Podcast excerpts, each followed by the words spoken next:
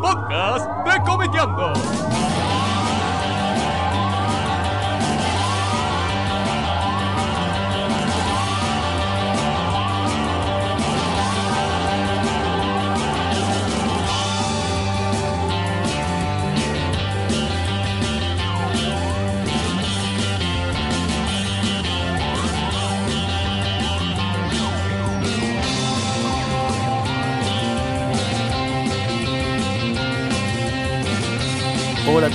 Bienvenidos al podcast número 175 de Comiqueando. Está todo listo para una nueva maratón oral comiquera que empieza como siempre presentando a los ilustres panelistas que me acompañan el día de hoy. Hoy tengo dos eh, coequippers de lujo. Presentamos primero a Fede Velasco. ¿Cómo estás? ¿Qué tal, Andrés? ¿Cómo Se te extrañó la vez La pasada. vez pasada, eh, bueno, No teníamos nadie que dijera groserías. Hoy te tenés que esperar pasar. mucho. puede pasar. Eh, y tenemos también a Diego Corsi. ¿Cómo estás, Diego? Hola, ¿qué tal? ¿Cómo les va? He regresado. Muy bien. Eh, en algunos bloques te tendremos acá presente y en otros quizás no. Eh, como siempre, haciendo magia para que esto se escuche casi dignamente, lo tenemos al glorioso Gonzalo Ruiz. Buenas, ¿cómo va?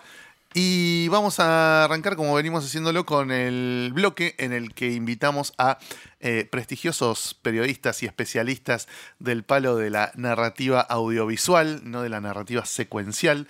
Eh, en este caso nos visita el maestro Leo González. ¿Cómo estás? ¿Cómo Andrés? ¿Bien? Eh, bueno, es periodista, escribió un libro sobre la gente 86 eh, y bueno, y tiene un canal de YouTube que se llama Ayer No Más, eh, donde nos ilustra con todas estas cosas que tienen que ver con la, con la, serie- la tele y el cine de cuando éramos chicos. Eh, bueno, un gusto tenerte, tenerte acá con nosotros. Un placer que me hayan invitado. Muy bien, me alegro. Me encanta estar acá con ustedes. A ver si decís lo mismo cuando te vas. En, en general, todo el mundo. Sé a dónde viven ahora. Ca- cambia el discurso como si fuera eh, político radical. Bueno, eh, vamos a charlar como lo venimos haciendo en estos, en estos podcasts acerca de, eh, bueno, de preguntarte un poco cuál es tu mirada sobre esta especie de hegemonía superheroica en el cine de, de Hollywood, cómo lo venís viendo, qué sensaciones te transmite, eh, si estabas familiarizado un poco con la narrativa superheroica o si te desayunaste un poco como venía la mano en, en, en- estas, en estos 12 o 15 años en los que nos bombardearon con películas. Mira, yo em, lo estuve pensando bastante el tema cuando, cuando venía para acá, porque yo creo que hay una diferencia entre la gente que se crió acá en Buenos Aires y la que es del interior como yo. Yo no, no, y ni mis amigos, te diría, no nos criamos mucho leyendo cómics de superhéroes, y más, más bien era todo intervalo, el Tony, eh, o historieta argentina. ¿De dónde sos vos? Punta originalmente? Alta cerca de Bahía Blanca. Bahía Blanca. cerca de Bahía Eh, Blanca. y mm, yo, básicamente, cuando llegaba el verano te ibas a cambiar las revistas a, ¿viste? a los negocios. Y siempre fue argentino. No, no, yo no recuerdo haber tenido eh, ningún cómic, básicamente de superhéroes. Sí, el Eternauta, de chico y demás, Paturcito, lo que vos quieras. Y ya te digo, todo de, de editorial Columba. Entonces, sí tengo idea más básicamente de los superhéroes. He leído esa colección hermosa, ¿no? De Clarín que salió. Y cuando llegó, básicamente cuando yo era editor de la revista La Cosa, cuando empezó todo el auge, y siempre tomé, cuando vinieron las películas, de la misma forma que tomo cualquier película. No, no, es, eh, es la película en sí. No voy al fondo a ver si se hizo igual, se contó igual. Para mí es una obra distinta siempre que la veo. Porque si no, no podría calificar nada, ¿no? Si veo una película y vino a ver al teatro, tendría que ir a ver la obra. Entonces, para mí no, no va por ese lado. Entonces, empecé a ver, extrañamente, que acá cuando empezó esta ola, empezó con Iron Man, que no era un personaje, o por lo menos no era un personaje tan fuerte. De hecho, le pusieron el nombre de, de hierro, más o menos, el subtítulo acá, como para que se entienda. Y después me pasó que me agoté muy rápidamente. Me agoté muy rápidamente después de que Avenger finalizó su epopeya de vamos a juntarlos a todos en una película y ya está. Después creo que quisieron agotar el género y ya a mí me lo agotaron hace tres años, básicamente. Como hicieron Hollywood, como hizo toda la vida, ¿no? Cuando hubo películas bélicas, cuando hubo películas este, de guerra. Básicamente, Cowboys, ¿no ¿te acuerdas? sí. Ah, En, en- en los años 40, decías, había 8.000 películas de Cowboys Claro. días. Todo, viste que todo tiene un, un, un, un ciclo así como los de los espías. eh, de y acá lo que me pasa es que quisieron todos subirse al carro. Me, me pasa eso. DC lo hizo para mí de una forma desastrosa. Marvel eh, abusó, me parece, de las. Perdón lo que le voy a decir, no se enoje ninguno. ¿no? de, No, la, de la- de la boludez, de boludear al, al espectador. Te meto chiste, te meto chiste, te meto chiste, la misma fórmula. De hecho, eh, la señora Alonso se enojó con una pregunta cuando yo le hice si no estaba agotada la fórmula. ¿Qué fórmula? me dijo. O sea, siempre la misma película. la misma película, voy a contar siempre los mismos chistes, no voy a tomar un consejo un personaje. No es una fórmula. Como tenía que continuar la entrevista, bueno, bueno, bueno, le dije, pero para mí estaba agotado. Y después pasó algo que no, no necesitaba ver series para ver las películas. De eso también íbamos a hablar, ¿no? Que cómo cambia la, la experiencia del espectador cuando le dicen, che, para, para, antes de ver esta película, te tenés que ver estas dos series, pues si no, no vas a entender. Claro. Cuando me quieren tener de rehén, me expulsan a mí. ¿Por qué tengo que ver todo lo que vos querés para entender algo? Entonces, si hay algo básico que yo quiero hacer, yo quiero ver una película que no necesite tener eh, una explicación detrás. Si yo la veo y no la entiendo, porque no vi algo, no leí algo, para mí está mal la película. No tengo que yo tener un bagaje o tener todo lo que vos querés que yo haya leído o, o visto para entenderla. Para mí, ¿eh? No sé qué piensan ustedes, porque siempre quise saber qué pensaban los fanáticos, bien de cómics, sobre, sobre las películas. que Yo, yo banco, eh, este, he, he sostenido esta postura Muchas bastante veces. a lo largo, a lo largo, a lo largo de estas podcasts. Yo banco, para mí una película es, es, es un producto en sí mismo y se tiene que bancar por, por sí solo. Si tengo que ver 45 películas antes, hay algo que hay algo que está mal, digo, te lo puedo entender con una serie. Una serie, bueno, sí, tiene una continuidad, se supone, bueno, puedes agarrar una serie en el capítulo 22 de la, De la cuarta temporada, claro. y entender y pretender entender algo, pero una película es como un evento que vos vas al cine, digo, no necesito haber visto encima ni siquiera otra película. Estamos hablando de haber visto series de televisión en mi casa, abonado a un servicio de streaming. Es como que me estás pidiendo mucho. Yo, yo sostengo eso, ¿eh? yo, yo esa postura la, la- banco. Me parece que, que es otra cosa, que es algo que es distinto. No sé, que por ahí en los cómics estamos acostumbrados y pasa mucho y todo el tiempo y, y- y hasta puedo decir que está bueno eh, y es algo que me gusta, pero bueno, es otro medio y es otra forma de consumo también. Me parece que, en el, que, que es trasladar eso al cine es como, no sé. Yo creo que es tan poco lo que te perdés que la verdad, o sea, vos podés ir a ver cualquier película sin haber visto ninguna otra película anterior, ninguna serie, y algo vas a entender. No entenderás todo, pero bueno, qué sé yo. Tampoco es que te morís o que te, te estás perdiendo la clave del universo. Te perderás dos chistes, dos personajes, quién será este pelotudo, pero la película sigue igual, ¿entendés? No es tan dramático. Ahora ponele que vas a ver The Marvels, y por suerte no viste eh, Miss Miss Marvel. No pasa nada, me chupa un huevo, Miss Marvel. ¿Qué, qué dice? No, es una pendejita pakistaní que tiene poderes listos, ya está. ¿entendés? No hace falta verse esa tortura de ocho episodios, creo que fueron de Miss Marvel, para entender la película. Ya está. Anda a ver de Marvel y disfrutarla como una película en sí. Hay algo que no entendés, bueno, porque la película es medio chota, si no, no, no, no sé. Si de verdad hay algo clave que te perdiste, es porque está mal hecha. Pero yo no creo que eh, la gente esta de Hollywood sea tan pelotuda. Yo creo que siempre hay un pequeño guiño para que el que no vio la serie de todas formas entienda la película. Te digo, te, te perderás un par de jugadores, pero no pasa nada. Igual yo creo que ustedes lo dicen en la base comiquera que la tienen. O sea, si yo voy de cero, ¿sí? No vi Miss Marvel, la verdad, ¿no? Yo voy de cero y No te veo... perdés nada. ¿eh? Sí, no la veo. Entonces, si yo voy de cero y veo que hay muchas referencias en un, un, eh, eh, algo hecho exactamente para los fans, está bien, lo puedo, lo puedo pasar. Tipo, bueno, está bien, un guiño a los fans, está, qué sé yo. Pero si es algo clave y me lo está contando, tipo, "Ah, deberías saberlo, pues si tendrías que haber visto la serie, ¿qué es lo que pasa? Yo te hablo desde el punto de vista que no soy de, consumir cómics y eh, a veces dejan afuera a la gente. Y eso está mal, en todas partes. Yo, nosotros, te voy a dar un ejemplo muy, muy, muy tarado. Cuando escribíamos en la revista y hacíamos las notas, nunca, nunca yo como editor dejaba que un- alguno me escriba eh, como, eh, como si supiera la gente lo que estaba hablando. No podés decirle a alguien eh, o escribirle a alguien tipo esto ya lo tenés que saber. Se lo tenés que explicar si no lo sabe. Y ahí me parece que pasa lo mismo en la película. A ver, si vengo haciendo Superman 1, 2, 3, bueno. O hice la película de Supernatural. Bueno, eso es para la gente ya viene. Pero cuando vos querés presentar algo y me metés cinco guiños, Y no, ya está mal, ya hiciste algo mal. Entonces, si no, decime, bueno, vengan a verlo a todos los fanáticos. O todos los que les guste esto. Si no, Ah, yo creo al contrario, que no hay persona que se sienta más traicionado en el cine después de una película de Marvel que los fans. no, pero eso es por la adaptación, que es Claro. diferente.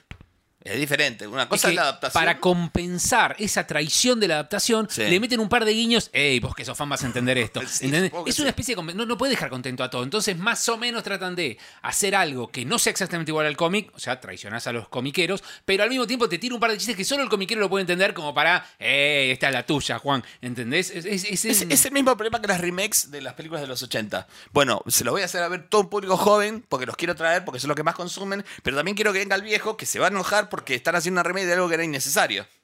Y no saben cómo hacerlo, y no han logrado hacerlo bien. Pero le meten un par de guiños para que el fan de los 80 diga, ah, está haciendo referencia a la continuación que ve. La, la mina que hace de la mamá es la que era la protagonista de la, eh, la de los 80. No, o, o peor, la última Ghostbusters, que al final tenés a los viejos, eh, a Aykroyd, de Murray ahí dando. Y ahí dejaste afuera al joven, el joven que no ve películas viejas. Si pasó del 2000 para atrás, es, no sé, el tipo de las cavernas, entonces no la ve porque no la ve o porque no puede aguantar el ritmo. Dicho, o sea, hace poco es- por Twitter eh, tuve una discusión con alguien que decía que había ganado el tema del doblaje acá, más películas dobladas que subtituladas y íbamos para atrás. Y en realidad no es que la- las compañías se dieron cuenta que la gente va a ver películas que no tiene que prestarle atención, así puede ver el celular.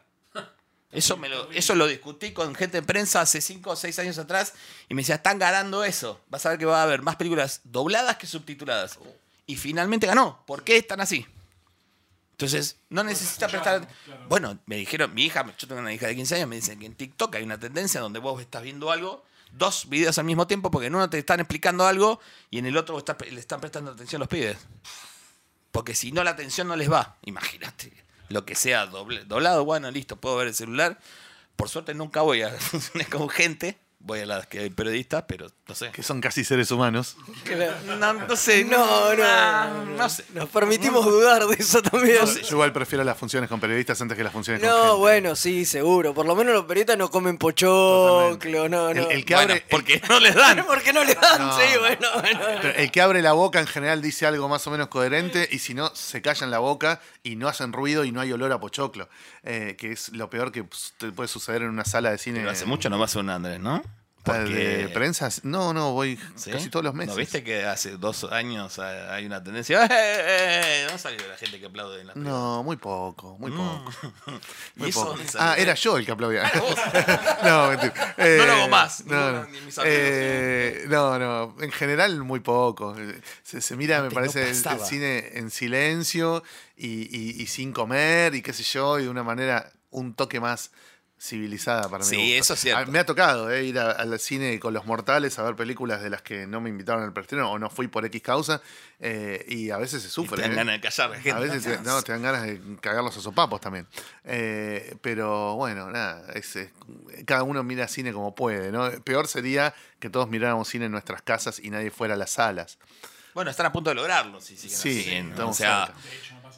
Eh, claro, es, eh, la comodidad de ver cuando quieras, en el momento que quieras, lo que... es No, bueno, pero el tamaño de la pantalla, la calidad del sonido, es como. Eso, muy lo, eso te gusta a vos, a mí eh, y a, a una No, generación atrás. to- Oye, Andrés, a mí me encanta, pero lo puedo prescindir si no tengo un subnormal al lado que me mastica o me habla.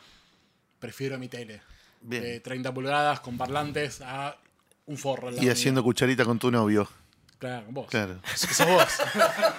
Chamo, Es, es terrible, pero está yendo para ese lugar. Vos fijate, eh, el otro día leí un gran chiste, se terminó la huelga de guionistas por fin en Hollywood. Ahora vamos a poder ver las, las remakes, las reimaginaciones.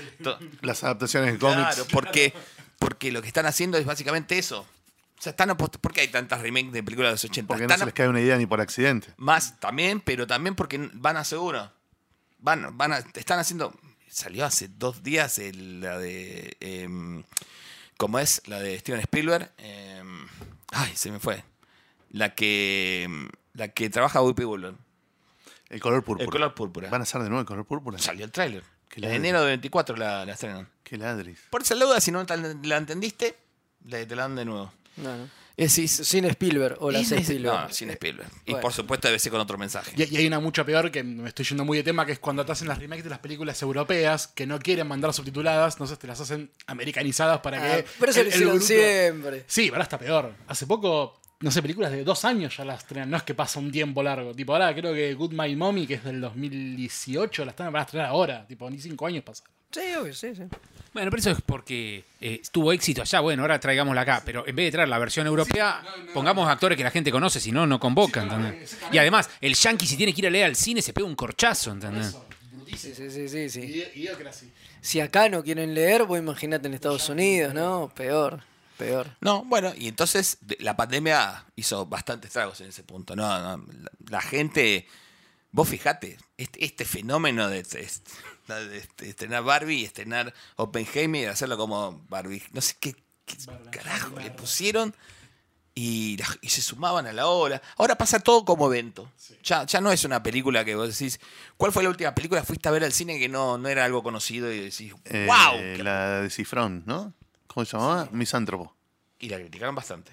A mí me gustó. No, Yo la no vi. sé un Digo, choto Yo cine, te digo ¿eh? lo que leí. Yo no soy un choto de cine. Yo miro- A mí me gustó, a mí me gustó. Está bien, Es un policial bastante, Tranqui. bastante tranqui y lo loco es lo que llamó la atención, digamos, ¿no? Digamos, la- está bien, acá capaz que porque era Cifrón tuvo repercusión, pero digo, me parece Ustedes loco no están que tenga asumiendo la repercusión.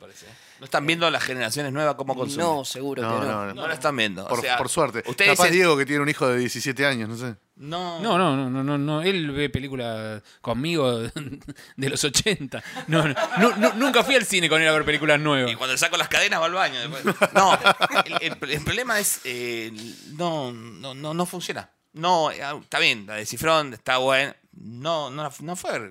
¿Cuánta- ¿Cuánto estuvo en el No, cine? No, no, fue tengo nadie. idea, no tengo idea. Nada. No tengo idea. Yo estaba al pedo el día que se estrenó, pasé por el, el abasto. Digo, uh, me sobran tres horas de mi vida, entro a ver qué película hay. Ah, mira, está listo. Lo, lo único que a mí me da un poquito de esperanza es que sigue funcionando de boca a boca. Entonces, una película que a mí me la quisieron vender por absolutamente todos lados, que fue Flash. Ay, es malísima. Bueno, pero a mí cuando me la dieron, la termino de ver en la función y no había, no había créditos finales, no había nada. Entonces yo digo, no la critico. Porque me encima dijeron, no es la versión final. Eso fue lo que dijeron.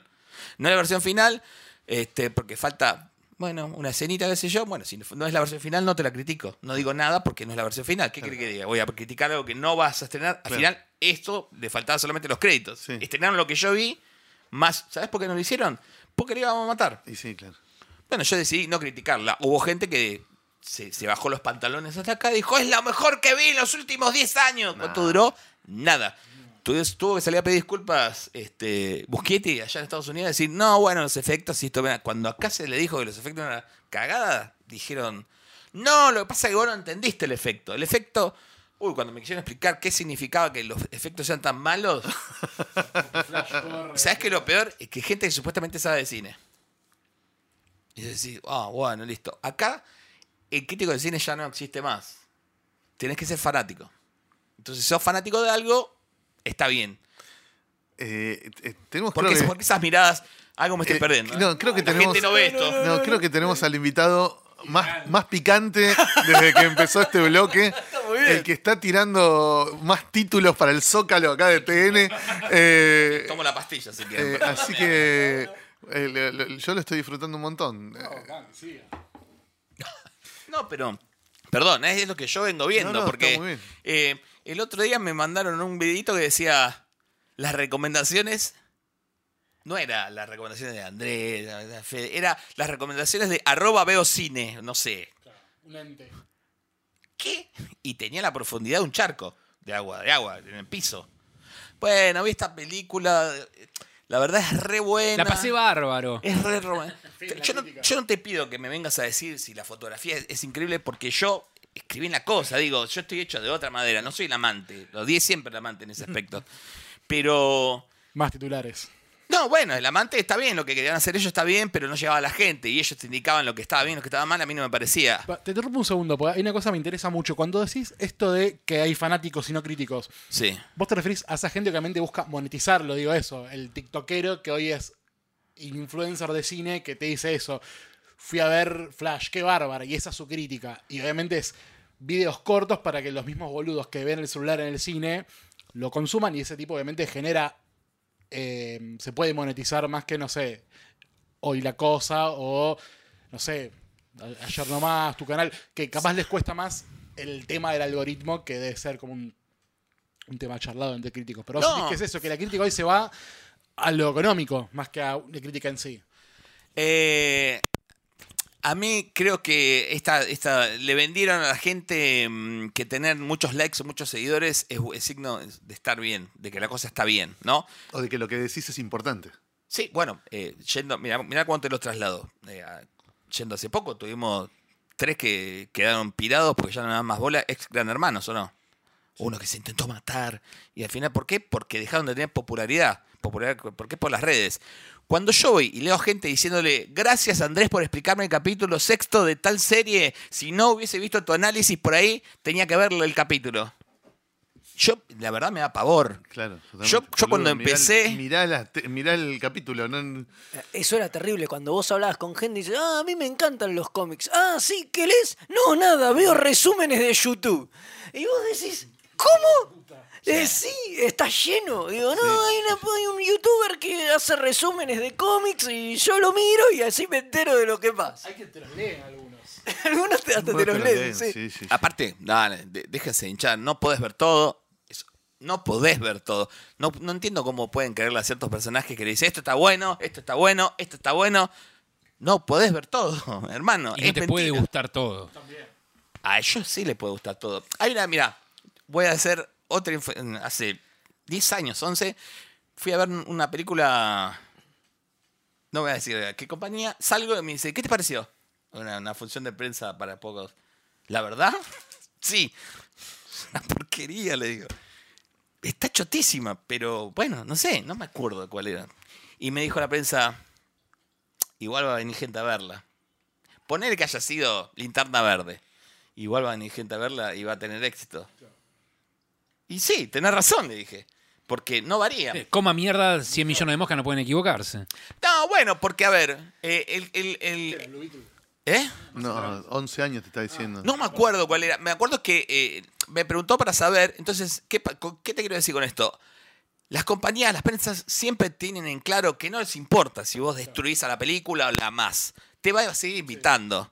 Es, nunca les hace mella. El crítico de cine nunca le hizo mella a una película. Totalmente. Y eh, cuando hizo Mella es porque algún directivo estaba loco. eh, Ha, ha pasado en la revista La Cosa, nos, nos han tirado bombazos por culpa de Guillermo Hernández, que ha criticado una película en la radio y se la han agarrado con nosotros, porque la gente está mal, esa gente estaba mal, ponele.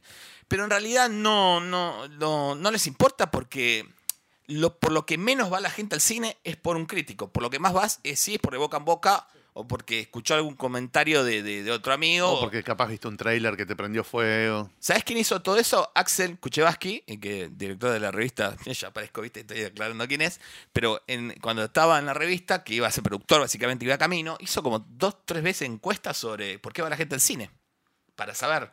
Y siempre le dio lo mismo, el boca en boca. Los críticos no estaban nunca en, en- en la ecuación. Bueno, hay una generación nueva, no me odien chicos, pero que cree que tiene que aplaudir todo, porque si no por ahí no lo invitan de nuevo.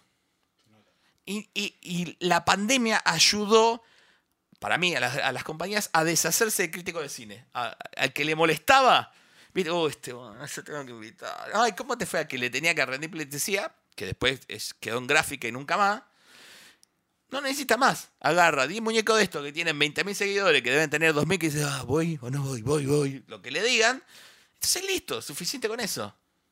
Es lo mismo que le ocurre a los periodistas deportivos con... No, con claro, que están todos pautados y ensobrados por los directivos de. Pero a ver, ¿qué de hizo el clubes. jugador de fútbol? No, a ver si todavía me preguntan algo serio. Le digo, hola, esto que no me preguntan nada.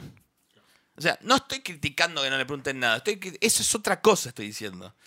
Si vos querés que alguien le saque el jugo a un, a un- a un personaje, el periodista sabe el tema, lo investiga. Si no lo sabe, lo va a ver, va a ver entrevista, va a ir a entrevistarlo. El otro va a querer hacerse amigo. Y, eh, estás hablando de algo tipo eBay, ¿no? ¿Cómo se llama ese muchacho Ibai. español? EBay. ¿cómo? Ibai. No, porque eso fue eh, eh, Messi mismo, le digo a ponerle. Antes que Gustavo López lo, lo prefiero Ibai, toda la vida, porque el otro. A ver, no te estoy hablando del que te está metiendo siempre púa por algo, ¿viste? Que después te dice, bueno, ojalá que la selección pierda. Eso me parece tremendo.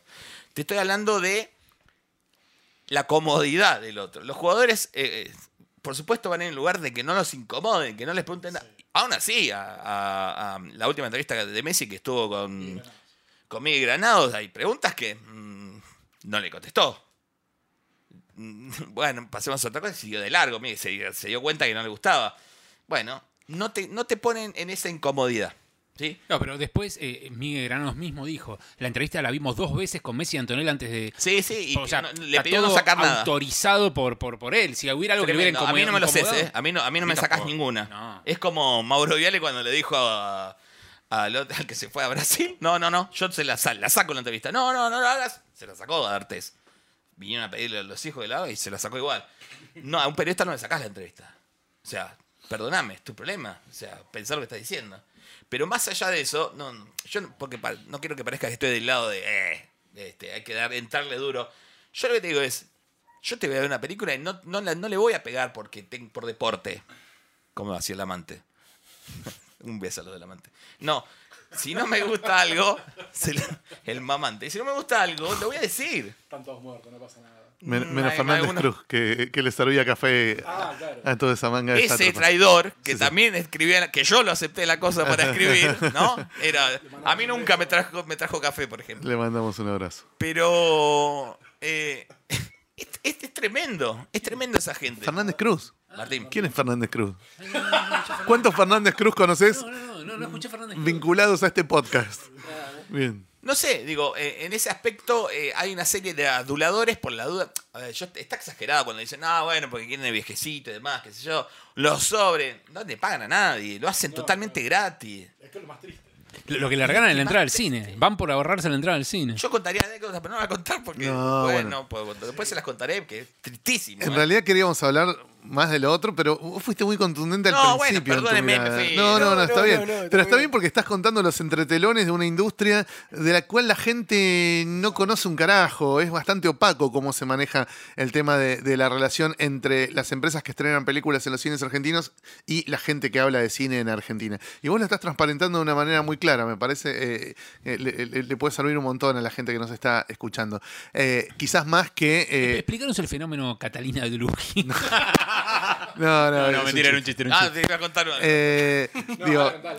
quizás e- esto es, es- es más jugoso o, o ilumina más que, no sé, bueno, ponernos a hablar de tu mirada sobre eh, si Warner hizo tal cosa o Disney hizo tal cosa eh, cuando, cuando entró, No, a yo- sa- perdón, si cuando quieres, entró a yo sacar como te la cierro, ¿eh? chorizos. Para mí, en, en un año más, esto caduca. Para mí. Ah, vos, sos de- No. de- vos tenés el pronóstico No puede de durar fecha mucho de más. vencimiento muy cercana. Sí. O sea, no se le ocurren las ideas. O sea, lo que hizo Taika Waititi con Thor me parece que lo destruyó un personaje que décadas intentamos. Yo le tenía un respeto bárbaro. Vino el otro, es un tarado importante. Mal. Tipo, es un bufón, lo convirtió en un bufón. El Thor de Kenneth Branagh, al que está acá ahora, es un bufón. ¿Quién es? El hermano. Tonto. Tonto, sí, no se puede creer. Bueno, imagínate. Ay, Taika está como, wow, viene una película de Taika. Oh, pero Dios. estamos sufriendo con el Incal, los fans de Moebius, eh, con, con un miedo a que venga este pibe y haga un desastre. Igual, nosotros, bueno, los fans de los cómics tenemos como otra mirada. Igual, ¿Cuál fue la última película buena de cómics que vieron? Eh, Into the Spider-Verse. eh, y, Ah, bueno, no, y la tercera de los Guardians. La tercera de los Guardians No la me vi, ahí No, no, a mí no me gustó. El tercero de los Guardians no mí me gustó mucho. Pero para mí, sí, la de Spider-Man me parece lo último, lo último bueno que vi. Porque se hace falta, a ver, yo sé que es increíble, pero tenés que construir bien un personaje. Yo me di cuenta que Thanos era un gran personaje, que estaba a la altura de lo que estaba ofreciendo, cuando da ese speech de por qué hay que acabar con media eh, existencia. Sí. En un momento dije, claro, tiene razón. Lo estaba viendo y dije, No, pero ¿sabes por qué no tienes razón? Porque No, si, bueno, no importa. si tenés el guantelete, en vez de eliminar a la mitad, duplica todo lo que hay. Qué ¿Para qué? que sos. No, qué feo eso. no importa, pero lo que vengo a decir es, lo que vengo a decir, el tipo me estaba convenciendo de que estaba bien aniquilar a la media existencia y digo, me paro un poco y digo, pero si es el malo, ¿qué estoy haciendo? Ahí me di Bueno, cuenta eso que porque, eso porque está bien escrito. Cuando Claro. vos lográs Es empatizar, lo aunque mismo que sea. pasa con Miley. Cuando empatizás, Claro, aunque sea dos segundos, con el planteo del villano, es porque está bien construido el personaje. Es que, es, a ver, me pasa, ojo, o- odienme, me pasa lo mismo con, con el Joker de eh, River Phoenix. Le das la, eh, le das la No razón. me gusta. Ah, no, a mí no me gustó. No, o sea, entonces, ¿qué? Y, y- no, no. Miren que este es el fi- eh, este, este River Phoenix hizo un Joker intelectualoide. eh, Joaquin Phoenix. Dije, dijo, Dijiste River. River, Ah. River está muerto, Estoy sí. acordando de vos. Eh, hizo un Joker. ah, River, River está más muerto que en la Copa Libertadores. Vamos, el 4 de noviembre. El tipo agarró y hizo un Joker que. que lo- ¿Y ahora qué vamos? ¿Qué tenemos que hacer en la segunda? ¿Qué, qué tengo que esperar? No, es que la lógica era que no había segunda. Acá metieron. eh, le Es que la segunda va a ser una payasada. A ver, es un, ma- es un musical con Lady Gaga haciendo de Harley Quinn. Cualquier Va a cosa. ser otra Porque cosa que no tiene Joker se una... murió, que Heath cosa Ledger, que la explicación ¿y por qué está así? No, es como dijiste vos recién. Es como Miley, no sé. No Hace lo que se le canta a las pelotas. Me da miedo. sí, totalmente. El tipo no tenía nada. Entonces te da miedo porque hacía lo que se le cantaba porque no tenía ni, ni- ni nada. No tenía un, un límite de nada. Y dice, buenísimo. El este, este ya tiene. No, bueno, ¿sabes lo que me pasó toda la vida, no? Ah, entonces cuando mate a alguien lo vamos a tener que. que- pobre, mira, tenemos que estar con él. A mí no me gustó. A mí me pareció muy valiente que Warner hiciera una película del Joker para adultos que no está pensada para vender muñequitos ni para vender eh, merchandising. Eso me pareció muy zarpado. Tomar un personaje de la mitología de Batman para hacer una película para adultos y no para vender muñequitos es como un camino interesante. Después, bueno, nada, te puede gustar lo más unir, o menos. ahora, ¿no? Claro, bueno, alguna van a tirar alguna magia bizarra para que ese Joker se, se- se- se cruce con algún Batman o lo que sea. Me chupa un huevo, digo, Volviendo a lo que decíamos al principio, mirándola como película individual en la que se tiene que entender todo por sí sola, a mí esa película me parece que está bien por lo que cuenta, por cómo lo cuenta y por los huevos de decir, bueno, vamos a tomar este personaje para hacer algo que no tiene nada que ver con lo que veníamos haciendo. Hasta ahora vos al Joker lo veías en películas para vender muñequitos. Claro, pero destruyó de lo- la- la síntesis, o sea, el gen del personaje. Lo destruyó con toda la explicación que dio. Es que ya no hay un personaje. Fíjate que incluso hasta en los cómics hay cual, muchos hay Jokers. muchas iteraciones. El Joker, Es- no hay es- un Joker. El, Joker, no sé. el Joker, al igual que Batman, son personajes tan mucho más grandes que la vida, digamos, tan mucho más icónicos que, que- que- cualquier personaje de narrativa de ficción promedio, que se bancan muchas iteraciones distintas y que se bancan eh, que no coincidan entre sí las distintas versiones. Entonces, así como la gente sabe que, que el Joker de Jack Nicholson no es el mismo que el de Ledger o que el que hizo Jared Leto en una película de mierda que nadie se acuerda, eh, bueno, de pronto se puede hacer un cuarto o quinto, no sé cuántos Jokers van con, con este Joaquin Phoenix y llevarlo para otro lado. Eh, y lo interesante No, es eso. no necesitaba siquiera la aparición de los Wayne. Es que no, neces- no necesitaba ni siquiera que llamara Joker la película. Eh, ese fue un- ¿No? Claro. me decías que vos veías que de acá a un año esto se va a la B. Eh, ¿Cuál te parece que va a ser el, Por ahí mi esperanza. el reemplazo, digamos, dentro de la producción del blockbuster de Hollywood? Eh, cuando digan, bueno, los superhéroes ya fueron, ¿a dónde nos vamos? ¿Qué viene? ¿Los piratas, los dinosaurios, los fantasmas, los espías? ¿Qué, qué viene? Eh, no lo sé, no sé qué, qué, qué puede llegar a, apurar. Si Dios quiere, volveremos a tener películas eh, nuevas. O sea, agarrá eh, una, una cartelera de cine en el 95, fíjate lo que se estrenaba. Y vos decís, "Uh, qué buena película, qué buena película, qué buena película, qué buena película. O tal vez es porque ya no tenés es- esa oferta hoy para ir, a- ir al cine. No es que por ahí sean tan buenas, sino que por ahí había tanta oferta y tan linda para ver y hoy no lo encontrás. No, no. La verdad que cuando, si Hollywood cambia el miedo que tiene a no perder guita, que no creo que lo cambie por ahora, mm, va a seguir sufriendo esto hasta que explote, porque siguen prometiendo y siguen prometiendo y porque ahora, ¿saben qué? A DC, ¿saben quién viene a DC a arreglar todo? Y- y en Marvel vamos por la etapa número 15 y ¿sabes qué? Y ya no me interesa. ¿Qué, qué, qué me quiere Claro. ofrecer? ¿Qué me quiere dar Marvel? No me importa más lo que me quiere dar Marvel. La verdad, ya me mató a cosa, al, al- al personaje que creó eh, su, su franquicia. Listo, ya no me interesa más. Que era Robert Downey. Si no, que es la otra. Gracias a Dios que estuvo Robert Downey Jr. ahí. Si hubiesen puesto uh, cualquiera no hubiese sido un actor, no sé si estábamos viendo películas de superhéroes. Porque pusieron a un señor actor. Sí, sí. Y, un perso- una persona que le daba un guiño a los comiqueros sobre el personaje, o sea, un millonario borracho. Entonces tenía mucho feeling con la, la gente iba a ver a Tony Stark más allá de si se ponía el casco o no de Iron Man. O sea, podían haber hecho una película sin un superhéroe porque el actor que pusieron era tan icónico que enganchaba hasta los comiqueros que conocían al personaje. Exacto. Fue una, una doble pegada eso. Ahora vos vas a ver el título y no el actor. ¿Entendés? Eh, pasaba como eh, Superman, qué sé yo, Christopher Reeve. Ah, Christopher Reeve, qué sé yo. Nadie. ¿Quién carajo era cuando empezó, cuando salió la primera Bueno, película vamos de a Superman? ver, qué sé yo, sabía. es Superman. Bueno, qué sé yo. Decía grandote en el Superman en el 78. Marlon, Marlon Brando. Brando. eh, ¿Cómo se llama? El que hacía de Luthor. Eh, Eh, Gene Hackman. Gene Hackman. Glenn Claro, Ford. Glenn Ford, Sí, Tenía, pero, tenía un elencazo. encaso. pero Christopher Reeve, ni en pedo. Pero ahora ya, qué sé yo, ya me dijeron películas acá que ni siquiera llegué a ver, ni me interesa ver, imagínense. O sea, no, no. A mí me agotó en ese aspecto. De serie, olvídate. Todavía estoy lidiando con Star Wars, que me estoy perdiendo. Y eso porque de- decir que para. Ya me, me llego. Para allá nomás, como tengo veo toda la serie completa, no tengo tiempo para andar viendo todo lo nuevo como hacen todos los jóvenes que ven todo, todo el tiempo.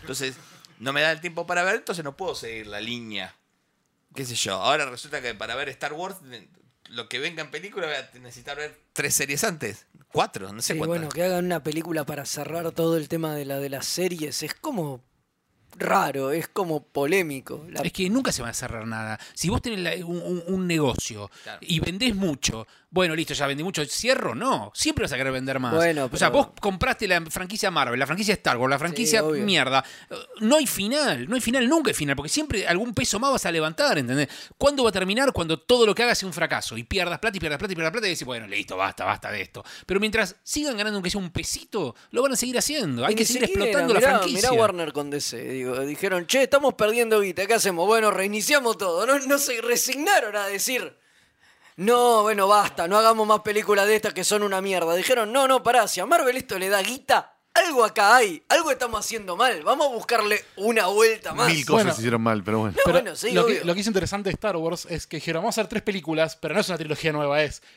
una historia en la prehistoria de los Jedi, una historia con el Mandalorian y una historia, creo que con Rey, una cosa así. O sea, no están jugando a repetir la fórmula que fracasó con lo de J.J. Abrams. Eh, es una prueba. Sí, sí, además, eh, digo, ver, y es va, como y va dice como a rematar el filoniverse, ¿no? Una cosa así. La Eso es, Mandalorian seguro que sí. eso porque- es lo que dicen, que las películas van a cerrar como todas las series que Yo está como no manejando soy fan de. Star Wars, no tengo idea de lo que están hablando, no sé qué es Filoni.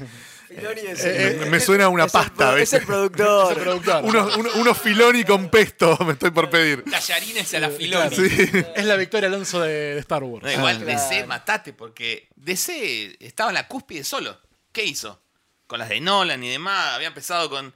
Tenía la serie de Mujer Maravilla. Eh, ¿Qué hizo? ¿Qué hizo? O sea, solo se fue al tacho. ¿Cómo Marvel lo pasó por encima? Bueno, no sé. Yo como para ir cerrando te quería preguntar algo que hablamos con varios de tus, de tus colegas. Si, si vos crees que esto puede mejorar dándole más poder o más eh, preponderancia a los directores que vienen con una mirada artística que al formato comercial probado, eh, eso a lo que vos llamabas un rato la fórmula, que viene Juan Carlos Nadie, le dicen, toma, dirigí esta película con esta fórmula y ya saben más o menos cómo va a funcionar. Eh, ¿se que puede- no tenga poder productor, digamos. ¿Se puede romper, claro, se puede romper esa trampa o ya, es- ya es tarde? Ya trayendo directores grosos tampoco se, se- se soluciona. Es que. Vamos al, punto de Muschietti. Te traigo porque la verdad me encantó lo que hiciste en Coso, y- pero vas a hacer lo que yo quiero que hagas. Y bueno, entonces, ¿qué hace? Primero te tener directores que le chupa un huevo a quien, con quien está trabajando. Bueno, voy a seguir en la mía. Y no sé si hay muchos de eso, porque bueno, eh, me llamó tal, entonces eh, o tal vez, a ver, cuando la- los históricamente en, las, series de televisión, ¿no? Vos no podías moverte de cómo dirigir una- un episodio. O sea, cuando Campanella se movió por Doctor House le dieron un premio, porque era wow, lo hizo un poco diferente, pero no, la Biblia es así y no te moves de acá. Y me parece que pasa lo mismo ahí, los tipos no se arriesgan y si no le toca... A ver, después Sí, tenemos cuando apareció, por ejemplo, diciendo- Guardians of the Galaxy 1, Sí. estaba rompiéndola el tipo, porque hizo algo que nadie había hecho y eh, hizo algo cómico en el espacio, era una ciencia ficción con humor, sin superhéroes, y la rompió. Y bueno, de ahí en más hubo una nueva fórmula que es metámosle mucho humor, ¿no? Con, Como que, con canciones berretas de los 70. claro, Sí, canciones. metámoselo a todo. Es que Claro. inventaron eso. O sea, James Gunn eh, incursionó en eso y lo inventó y quedó. Después digo, todos los trailers eran con una canción pegadiza, qué sé yo, mucho chiste, digo, o sea, si lo pensamos objetivamente, no, yo no quiero que le den más libertad a los directores, porque te inventan la fórmula que te va a arruinar los próximos 10 años de película. Tenés que ser Raimi. Y después por ahí te- Raimi, ah, estoy haciendo superhéroe, pero te meto, el- corta Raimi está, lo ves y decís... Tenemos, por ejemplo, el Hulk de Ang Lee, que fue un fracaso. Sí. Para mí, Ang Lee me gusta, Hulk me gusta, pero la película es. Y era su eh, entrada a Hollywood. ¿Y qué querés? Por ahí no entendió lo que estaban diciendo también. Bueno, no sé de qué habrá dicho y hizo lo que hizo, pero bueno, qué sé yo. Bueno, y eh, incluso en Doctor Strange 2, el propio Raimi está muy lavado. está muy, está muy, pero Muy metió un contenido. guiño, tipo, Metió, "Miren metió. que soy yo, esto no lo Sí, hubiese hecho otro, sí. no, sí, sí, pero pero tenés ese problema, muy es más grande el producto que el propio director. Y si, y si, y si querés hacer cine de autor, anda a hacerlo. ¿Quién, quién te va? No, no. Claro, pero es sin guita, claro. Es Pero como, a ver. es como los cómics de Marvel de los 60 y los 70, donde más allá de quién era el guionista, lo importante eran los personajes de Stan Lee.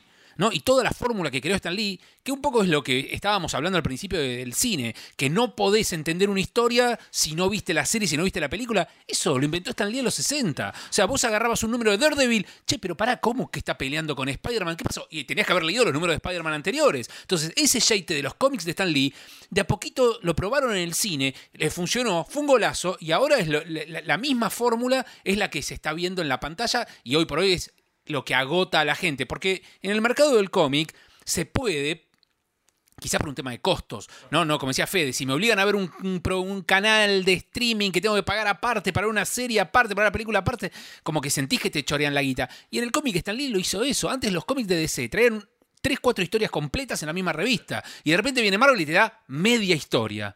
Ah, ¿cómo? Y la otra mitad poniendo esta balaganza de vuelta. Y fue el viejito, lo inventó y la llevaron al cine copiando su modelo y funcionó. La, la saga de Doctor Strange que dura como 40 números, de- que son 10 páginas de mierda por mes. Claro. Eh, sí, es una forma de. Bueno, pero ahí es, la misma, ahí es la misma revista. Vos ponés, sos fan de Doctor Strange, te compras todos los meses a Doctor Sí, Strange. Strange, claro. Pero si vos estás leyendo, no sé, la saga de Satana en DC, ¿no? Ponele. Hay un número de vs. Satana. Continuará la Green Lantern 728. Sí, la la concha, concha de tu. Le compras la Green Lantern y dice, ahora sí en Atom 14. Y después Van Hoffman 12. Bueno, pero fíjate en. Te voy a llevar a las series. Después de Lost. Que, que Lost fue el, cliffhanger, ¿no? Te meto todo el tiempo cliffhanger. Anda a hacer una serie que no sea una sitcom que no tenga cliffhanger. Ni en pedo. No la hacen. No la hacen. Todas tienen que tener un. Ah, tenés que esperar el próximo capítulo. Ah, tenés que estar a la próxima temporada. Ya no saben hacerlo. No, no es como, qué sé yo, Dick File que tenía la historia atrás y eran autoconclusivos los episodios y podían seguir. Les da miedo. Sí. Lost fue la primera serie que dijo, me chupo un huevo si no la entendés por no verla en orden. Acá, si no la ves en orden, no la vas a entender. De entrada te lo están avisando. Ah, De- bueno, pará. En eh, Star Trek, eh, en, en Next Generation, cuando hicieron todo lo de la Podés ver guerra cualquier capítulo. de los contra los cambiaformas. No, sé eso qué, es- eso es en Deep Space Nine. Deep- perdón, Deep Space Nine. Eran Bueno, como también. cuatro o cinco capítulos seguidos. Pero era la última temporada, cuando ya estaban al borde del cierre. ¿Qué es La esto? que es. ¿Qué es esto? sí. Caías Bueno, en la también, mitad de la sí, saga y sí. decís, ¿qué mierda es esto? Pero es un- una cada. Sí, porque eh, esa saga empezó con el capítulo 100 de Deep Space. Y sea, no, bueno, y a Deep Space Nine además le fue muy mal. Digo, es una serie que, que en su momento le fue mal justamente por eso, porque, porque estaba adelantada a su época. Hoy de hecho dicen que tiene muchos fans gracias a que la subieron de vuelta en el streaming y demás, y vista de corrido se disfruta mucho más. Era, era excelente esa serie. Sí, sí, pero mucha gente no la entendía y además en la vorágine de la televisión, donde vos por ahí veías un capítulo, el siguiente te lo perdías, la agarraba dos semanas después, como decís, ibas y no entendías un carajo y eso expulsó a mucha gente. O sea, hoy es más fácil. Sí. Pero bueno. Hoy todo es más pero, fácil. Pero cambió. Bueno, igual la reivindicamos. A mí es lo Sí, único que, obvio, que me obvio, copa de obvio Star que reivindicamos Nine, obvio. Bueno, Leo, muchísimas gracias por tu visita. Eh, Muy esclarecedores tus, tus testimonios, la verdad que muy groso. Contanos un poco dónde te puede seguir la gente, en qué, en qué canales, redes y demás. Bueno, si me quieren seguir en Instagram y Twitter o X, soy arroba soy González. Y si no, en Ayer No Más Series, en TikTok, todo. Tenemos todo básicamente, que ahí donde analizamos series viejas, básicamente clásicas, para mostrarle a mucha gente que a veces las cosas que están viendo ya se hicieron y muchas veces mejor. Buenísimo. Bueno, muchísimas gracias. Eh, ya venimos con un segundo bloque dedicado a un grupo muy grosso del que ya nombramos hace un ratito. Volveremos con eso en un toque. Banquen una canción y venimos.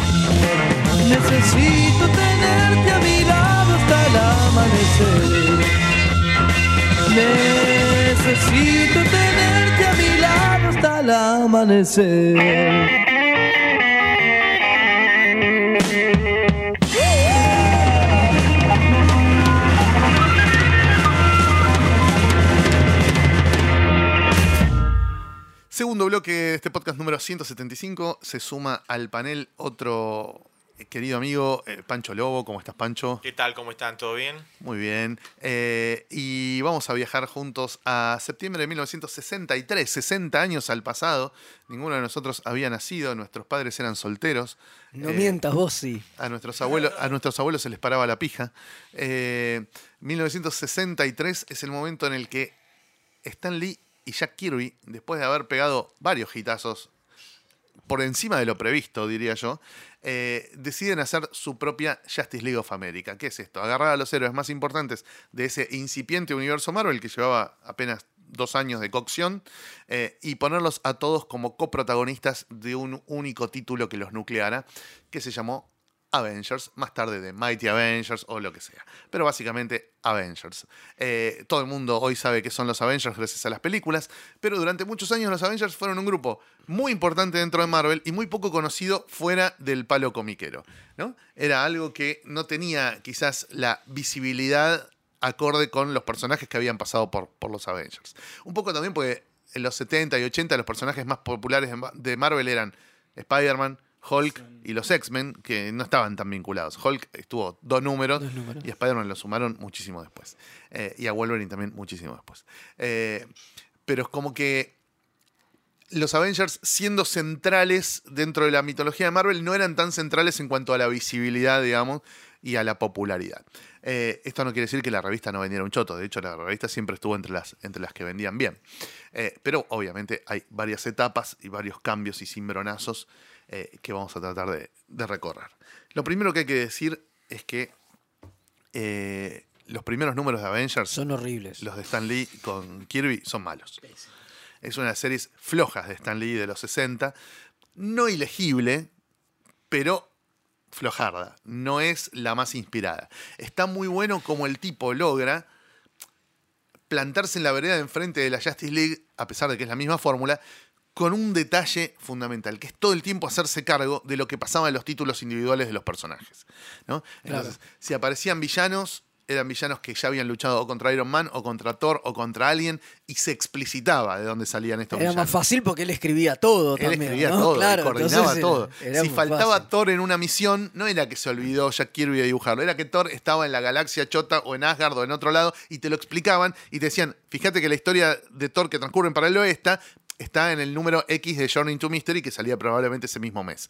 Entonces estaba todo muy coordinado para que la entrada y salida de los personajes fuera consistente con lo que pasaba en las revistas individuales de cada uno de ellos. Eso me parece que fue un gran acierto de Stan Lee. Eh, y el otro gran acierto de esta época, de la primera etapa, es el número 4, donde traen de vuelta al Capitán América. ¿no? Eh, barren debajo de la alfombra esa experiencia funesta que había sido el Capitán América de los 50, que no había durado gran cosa y que a la gente no le gustaba. Todo eso se barre bajo la alfombra y Steve Rogers vuelve a la acción después de la Segunda Guerra Mundial. Como que para Steve Rogers no pasa un solo día entre su último combate con el Barón Zemo junto a Bucky y 1963. Ahí se están comiendo 18 años. Después, con el correr de, de la continuidad para corriendo adelante, arco, eh. Serían 70, ya en vez de sí. 18 son como 50 o 60. Entonces, eh, bueno, nada, vale hacer trampa en todo caso. Eh, eso, bueno, está bastante explicitado en, en quién quiere ser superhéroe. Yo me meto bastante con, con esos trucos que va haciendo Marvel para correr la edad de los personajes. Y el Capitán América pronto va a tener eh, 500 años dentro del iceberg, como le pasó al Shining Knight, que estaba desde Camelot hasta la. Segunda Guerra Mundial. Bueno, eh, ahora va a ser así. Pasa que el problema es cuando eres un personaje tan arraigado a un punto histórico que no podés mover. Claro. Porque hay historias totalmente. que, no sé, todos los personajes pelean la guerra, pero de repente es la guerra del Golfo, Malvinas, no importa. Capitán América es el héroe de la Segunda Guerra Mundial. Totalmente. No podés moverlo de ahí. Totalmente. Eh, se animaron a mover a Wonder Woman a la Primera Guerra Mundial y no se animan a sacar a Capitán América a la Segunda porque no se puede. No, no se puede. Y además, cada vez es más difícil explotar lo más interesante que tiene Capitán América, que es un chabón nacido en 1920, criado en 1930, en la Gran Depresión, ¿entendés? Y que llega al 40 con edad para ir a, a combatir, con 18, 19 años. Bueno, eso lo hace muy bien eh, Mark Wade en su etapa de Capitán América. Creo que es el que mejor lo hace, Totalmente. que es que el Capitán América se comporta como Un señor, un señor de 90 de años. 90 años. Tiene Es- físico, es- un atleta olímpico, pero un carcamán, digamos. No, no, no, pero es claro, pero, pero es un abuelo. O sea, el tipo escucha la música que escuchaba mi abuelo, lee los libros que leía mi abuelo, porque el tipo. Y tiene esa ética y esa forma de pensar de un señor de 90 años. 1920, Exacto. 1930. Que hoy ya son 100. que, pero claro, bueno. hoy es un señor de 100 años. Entonces, eso que es cada, eso es más difícil, cada día más difícil de hacer. ¿Por qué? Porque los autores actuales no tienen la más puta idea de cómo se vivía en 1930. No, claro. No saben qué es la Gran Depresión, no saben más, tienen más o menos una idea de cuándo fue la Segunda Guerra Mundial, pero no se acuerdan cuándo entró Estados Unidos a la contienda y cuándo no. Sí, bueno, y mucha menos idea tienen los lectores. y los lectores que, que claro, totalmente, totalmente en bolas. en bolas. Entonces, eso, eso tan lindo del Capitán América se va perdiendo. El, el famoso man out, man out of time. El hombre fuera de su época. El Rip Van Winkle de los superhéroes, ¿viste? Bueno, eso se perdió o se va a ir perdiendo, lamentablemente. Pero el acierto de decir, vamos a traer al Capitán América tal cual estaba en la Segunda Guerra Mundial, a los 60, a ver cómo se integra a esta formación de Avengers, me parece que fue un gran acierto por parte de, de Stan Lee, que después lo fue trabajando muy bien junto con Kirby en eh, Tales of Suspense, cuando le dan su propia Claro. serie, eh, que es media revista, compartiendo con Iron Man. Eh, bueno, Iron Man y Thor son como los que están desde el principio, principio y no se van. Y además están Wasp y Giant Man, que eran los protagonistas de eh, Media Tales to Astonish. Y Hulk Sí, también está en esa primera formación. Sí, Hulk los está en los Sí, primeros pero tres están en números. los primeros dos o tres números, sí. Eh, después se va. Tras una machaca con Amor, si no me equivoco. Eh, sí. Y Para el 4, para el que entra el Capitán América ya no, estaba. Hulk, claro.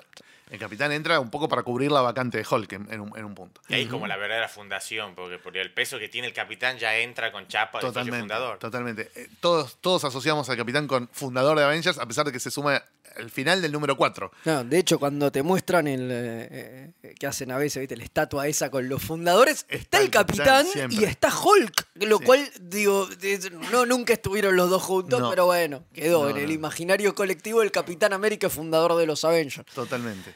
Eh, esa, esa historia del número 4 es tan importante y cambia tanto de lo que va a pasar después que, bueno, eh, que como que se lo acepta el capitán como, como, como uno más de, de- de la primera formación. Eh, después, en algún momento, pocos números después, Stan Lee se va a la mierda. Creo que escribe hasta el número 13, 15, no mucho más. No, eh, primero que seas Kirby. El primero que se va es Kirby. Viene Queda Don Don Heck. Heck, que es terrible. Sí, Don Heck, aclaremos Eh, también que es terrible dibujando superhéroes. Kirby Porque- se va muy rápido igual, Sí. ¿eh? Yo De- creo que el 5 o Kirby- 6 ya... Kirby no dura ni 10 números y después eh, hace la típica de Kirby que hizo en X-Men, que eran los layouts que completaban Don Heck con el indicador que no- Claro. no, recuerdo si era Coleta o Roger. Eh, Stan Lee dura creo que 20 números hasta que llega Roy Thomas. En el medio está... Para mí es antes que viene Roy Thomas, ¿eh? bueno, 20 a- a- a- números. Ahí, ahí viene, ahí viene la... Ahí está, ahí trae. Fíjate en qué número aparece La- Roy Thomas. Para mí es en el amarillas. 14, Acá 15. está la data, acá está la data. eh, Eh, mira, Stan Lee escribe todos los números, los primeros veintipico de números, 23 números, Ah, mira. todos son escritos eso. por Lee. Mira vos. A veces lo ayudan Larry Lieber y Paul Lycan. Larry Ah. Lieber, su hermano, ¿no? Sí, sí, sí, sí. Eh, Kirby dibuja nada más los ocho primeros y después están casi siempre Don Heck menos un número de Dick Ayers. Claro, por eso, porque es lo que decía. eh, Kirby mandaba el boceto que lo completaban y después llega un momento Don Heck queda solo. Eh, sí, básicamente la gran mayoría de esta etapa es Don Heck. Eh, ¿Cuál es el siguiente volantazo interesante de todo esto?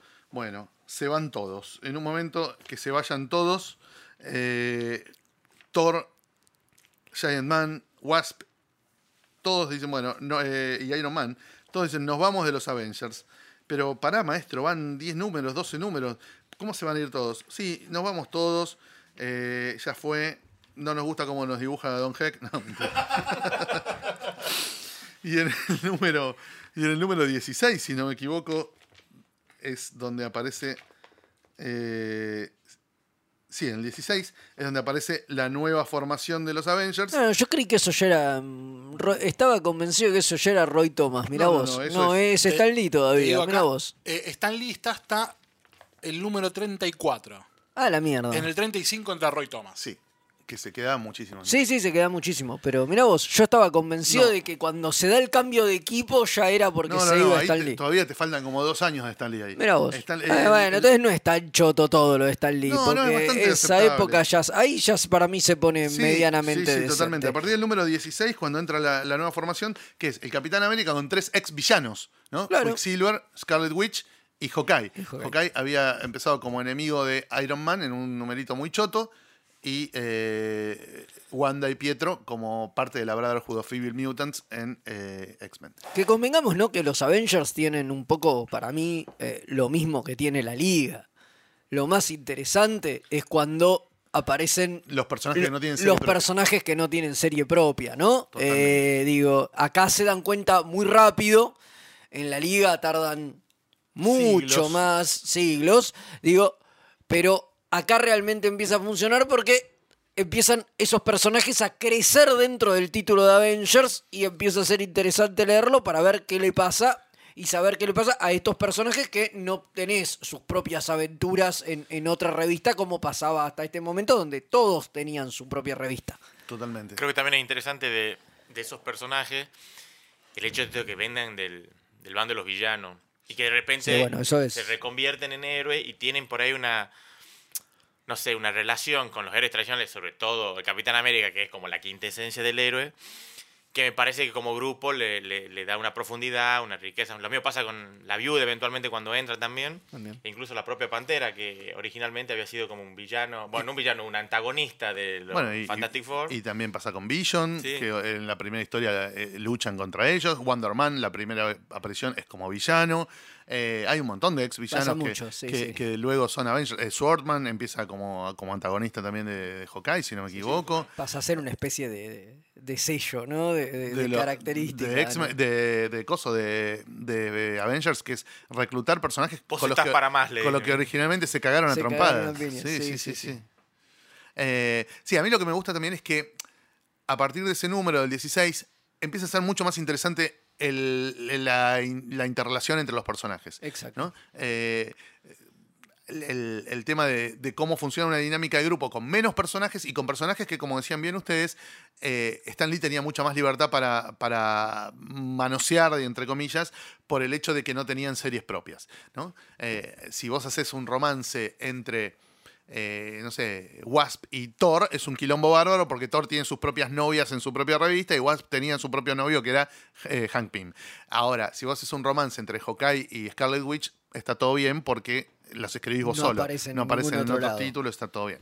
Eh, entonces, eh, como que da mucho más jugo el tema de la interrelación entre los personajes. Al toque se dan cuenta que las ventas bajan, porque ¿quiénes son estos muertos? Y vuelven Wasp y Giant Man, que, no sé, para el quinto sexto número ya están de vuelta. Y después ahí ya empieza la exploración, decir, bueno, vamos... Y va- empieza un poco también, ¿no? Lo que para mí es el, el core de los Avengers, ¿no? La inestabilidad. Esa- eso es. Eso es lo que muchas veces uno discute, digo. Para mí no son, ¿viste? Eh, Thor, Iron Man, eh, Capitán América. No, no, no. Para mí el centro de los Avengers son esos. Son, son Hawkeye, la bruja. eh, La Visión. La visión, Wasp, Wasp y Pym, obviamente. Digo, esos son, digo, porque uno piensa en los- y siempre se lo asocia con, con los que estaban al principio, digamos, con, con los héroes icónicos. Pero no, digo, los para mí son más icónicos los otros, digamos, lo- lo- los de segunda línea, los que su historia y su crecimiento y todo pasa por Avenger, porque incluso eh, Wasp y, y Pym, eh, que en ese tuvieron- momento tenían su propia serie. Duró poquísimo. Duró poco y después y listo, ya se quedan solo como integrantes de Avengers. claro. Totalmente. Sí, sí, después aparece, como decíamos recién, eh, Black Widow, Hércules, Swordman, más tarde Black Panther. Ya para el fin de los 60 ya eran una bocha los Avengers. Sí, sí. Eh, y, y estaba esto que, que, que- que- que a mí tanto me gusta, que es que era un grupo muy inestable, ¿entendés? No era la Justice League of America donde cada vez que se iba o entraba un miembro era ¡guau! Se congela el mundo, se fue Martian Manhunter. Eh, acá no, acá todos los días se iba o Sí, sí, llegaba un miembro. Tenían era- más rotación que. Mucha, mucha, más que los equipos de fútbol. Sí, cada seis meses cambian todo el plantel. Eh, Sí, sí, había, había mucha, mucha rotación de personajes y prácticamente cualquier personaje del universo Marvel podía ser Avenger. Incluso, como decíamos recién, los que venían del bando de los malos. Así que eh, siempre fue muy, muy rica, digamos, eh, en, en- en recursos la serie porque te sorprendía potenciando y reformulando personajes que por ahí habías visto en otros títulos en roles muy, muy menores o incluso como villanos. Para mí me parece por ahí un poco lo que vos decías de lo que es la identidad de los Avengers. Desde lo visual, para mí la, la identidad mayor aparece ahí con el, promediando el número 40, creo que decía ahí, cuando aparece John Buscema. Que para mí es a los Avengers que no es Don lo que es eh, García López a- al universo DC, digamos, ¿no? El tipo que pudo plasmar Totalmente. gráficamente la el ADN de esos personajes. Pobre Don Heck. No, Bashima llega después del 50, si no me equivoco, ¿eh? Sí, sí, hasta, creo que hasta el 40 y pico, 50 tenés a Don Heck. Está bien, pero es verdad. pero No, no, no, para, para, para. La primera de Bashima, acá la tengo en la mano, es el número 46. Está bien. El pero- número 46 pero ya tenés razón, Pancho, un upgrade zarpado porque pasás de Don Heck a John Bashima. O sea, muy grosso. Y es un poco el que le da la identidad Es el que le da la identidad, ¿no? exacto. Esa, sí, esa- sí, esa sí. etapa de Identidad fines- gráfica, digamos. Esa etapa de fines de los Es el 60. García López a los Avengers, digamos. ¿eh? Pero García López nunca dibujó Justice League. No, pero me Eh, dibujaba a- el merchandising. visualmente a, DC, digamos, la, identidad visual de DC, como yo la tengo así con García López, me parece que para mí John Buscema se lo hace a los Avengers. Y ¿no? John Romita. Romita y Bashima son como la identidad gráfica de De- Marvel, de Marvel, más sí, reconocible. obviamente. Sí. obviamente. sí, Eh, sí, bueno, más que Kirby incluso, ¿no? Más que Kirby, porque. Es que cuando- no lo asociás así tan rápido. No, Kirby Avengers, por ahí lo, asoci- lo- asociás con los Fantastic Four. Sí. Pero con el universo Marvel en general y con Avengers en particular, sí, me parece eh, que, es que- que, que Bush- Buscema. Bushima y Romita en Spider-Man hicieron un upgrade de. No de calidad, porque Kirby es insuperable, pero es un dibujo más moderno. Digo, Eh, lo que, lo que Steranko no hizo, porque Steranko no estuvo demasiados números dibujando en Marvel. Eh, Bushima y Romita sí, se rompieron el culo para mostrar una entidad moderna que, bueno, para mí explota en Neil Adams, eh, Bill Sienkiewicz, eh, John Byrne, otros dibujantes que eran más realistas dentro de lo que se podía en los años 70, pero bueno, eso es otra historia. Sí, sí, pero clásicos, digamos, la identidad visual de Avengers es, es, es Buscema. Sí, dudas. está todos los números hasta el 62, después entra Jim Colan, siempre en equipo con Roy Thomas, o sea, te están tirando el All Star Squadron. Hay un número, Totalmente. aparecen los numeritos 66 y 67 que están dibujados por Barry Windsor Smith, cuando recién empezaba, cuando era un clon medio choto de Kirby, pero igual sigue siendo más, que notable. Y algún numerito también de eh, Salvo Asima, del hermano menor de John, ahí en esta etapa. Por supuesto, de, de la etapa de Thomas y Bosima, lo más interesante es la saga contra Ultron, donde aparece la visión por primera vez. ¿no? Eh, creo que son- Even an Android Can Cry, creo que son los números 57 y 58, por ahí. Eh, muy, muy notable. Ahí ya está la Pantera, ahí ya volvieron Thor, Iron Man, ahí ya está como on Sí, fire ya los Avengers. todo, sí, sí, sí, Eh, Y eh, Thomas se queda un montón de números. Empezó en el 30 y pico, pero se queda como hasta el 100 más o menos, o 90 y pico, ¿no? Ya te digo. Más o hasta el menos. 97 seguro. Y no sé si no se queda un poco sigue más. en el otro. Eh, hasta el 100 se queda. No, hay más, más, más. Hay un número en el medio de Harlan Ellison. El 104 es el último de Roy Thomas. Y ahí empieza la gloriosa etapa de Steve Englehart. Claro. O sea, Thomas, antes de irse, te tira así como una boludez la guerra Kree Skrull, que es una de las sagas más importantes de la historia de los Avengers, donde se intersectan con los Inhumans, donde, bueno, eh, dibujan unos cuantos números Neil Adams, aparece eh, Marvel, el Capitán Marvel de, de- de- de la primera etapa. Bueno, eh, se van al recarajo construyendo toda esa mitología. Eh, para ese momento, cuando Thomas se va de los Avengers, se va porque ya está poniendo en marcha los Defenders. Claro. Eh, los primeros números de los Defenders los escribe Thomas, que es el que inventa esa formación de, de- de grupo De- nuevo. Defender, sí. Eh, y, y bueno, y además Thomas ya en ese momento es como el jefe de coordinadores, porque Stan Lee lo ascienden a, a presidente, digamos, de Marvel. Y ya el que tiene que hacer la a llevar el día a día de la editorial es Thomas, y ya no tiene tanto tiempo para escribir. Entonces, bueno, deja Avengers en manos de Steve Englehart, que era un, guionista no tan conocido en ese momento, pero que viene a plantear revoluciones en Avengers, ¿no? O sea, Viene no, a romperla. sí, Viene a romper todo. No tiene la suerte que tuvo Thomas con los dibujantes, pero pone los huevos arriba de la mesa y te sorprende todo el tiempo, ¿no? Tiene, tiene números muy importantes. Bueno, lo acompañan básicamente Salvo Sima, Dave Cockrum en bastantes números, sobre todo los especiales. Eh, y después algunos más chotos, tipo Don Heck, George Tuska, eh, qué sé yo, algún tomuer. Cockrum es otro que es importante para la identidad gráfica, eh, visual de, Sí, de los de- 70. de es- los 70. Porque el tipo diseñaba muchos trajes de personajes, le gustaba todo eso. Eh, George Tuska hasta muchos números, boludo, eh, Dios mío. qué, qué bueno, qué bueno. Dios mío. Eh, entre Salvo Sima y George, George Tuska nos fuimos a la B muy rápido. Pero bueno, Pero- pero- es, pero es lo los bueno- sete- es los 70, ¿viste? Los el precio a 70. pagar por lo que tenía Claro. antes. Y por lo que va a venir después, pues después tenés George Pérez, John Byrne, eh, tenés un- mu- muchos grosos. Y Englehart es. Es bueno. Los guiones son buenos. Englehart, bueno, es más revolucionario que Roy Thomas, ¿no? O sea, el tipo plantea cosas ya muy sacadas. El tipo había convertido en un momento a Beast, que no tenía título propio porque había cerrado en- X-Men, había convertido a Beast en un personaje medio de terror, ¿no? Que eh, no era más Hank McCoy con las patas grandes, sino que era como un monstruo Un peludo, dientudo, no sé qué. Había- lo había lanzado en una, en una revista de terror que había durado tipo 11, 12 números, no mucho más. Bueno, te lo meten los Avengers. ¿entendés? Me sobró este personaje con el que estaba muy cebado, te lo meten los Avengers. Es más, su, su principal personaje secundario en eh, Amazing Adventures, creo, creo, donde salía Beast, era Patsy Walker, que había sido Eh, sí, protagonista claro. de un título para chicas de, de una nena modelo de los años 60 y 50. Bueno, Patsy Walker ahora es una superheroína y está en los Avengers. Bueno, era Hellcat, Hellcat, claro. sí. O sea, pega unos sacudones. Moondragon. Moondragon es un personaje muy raro.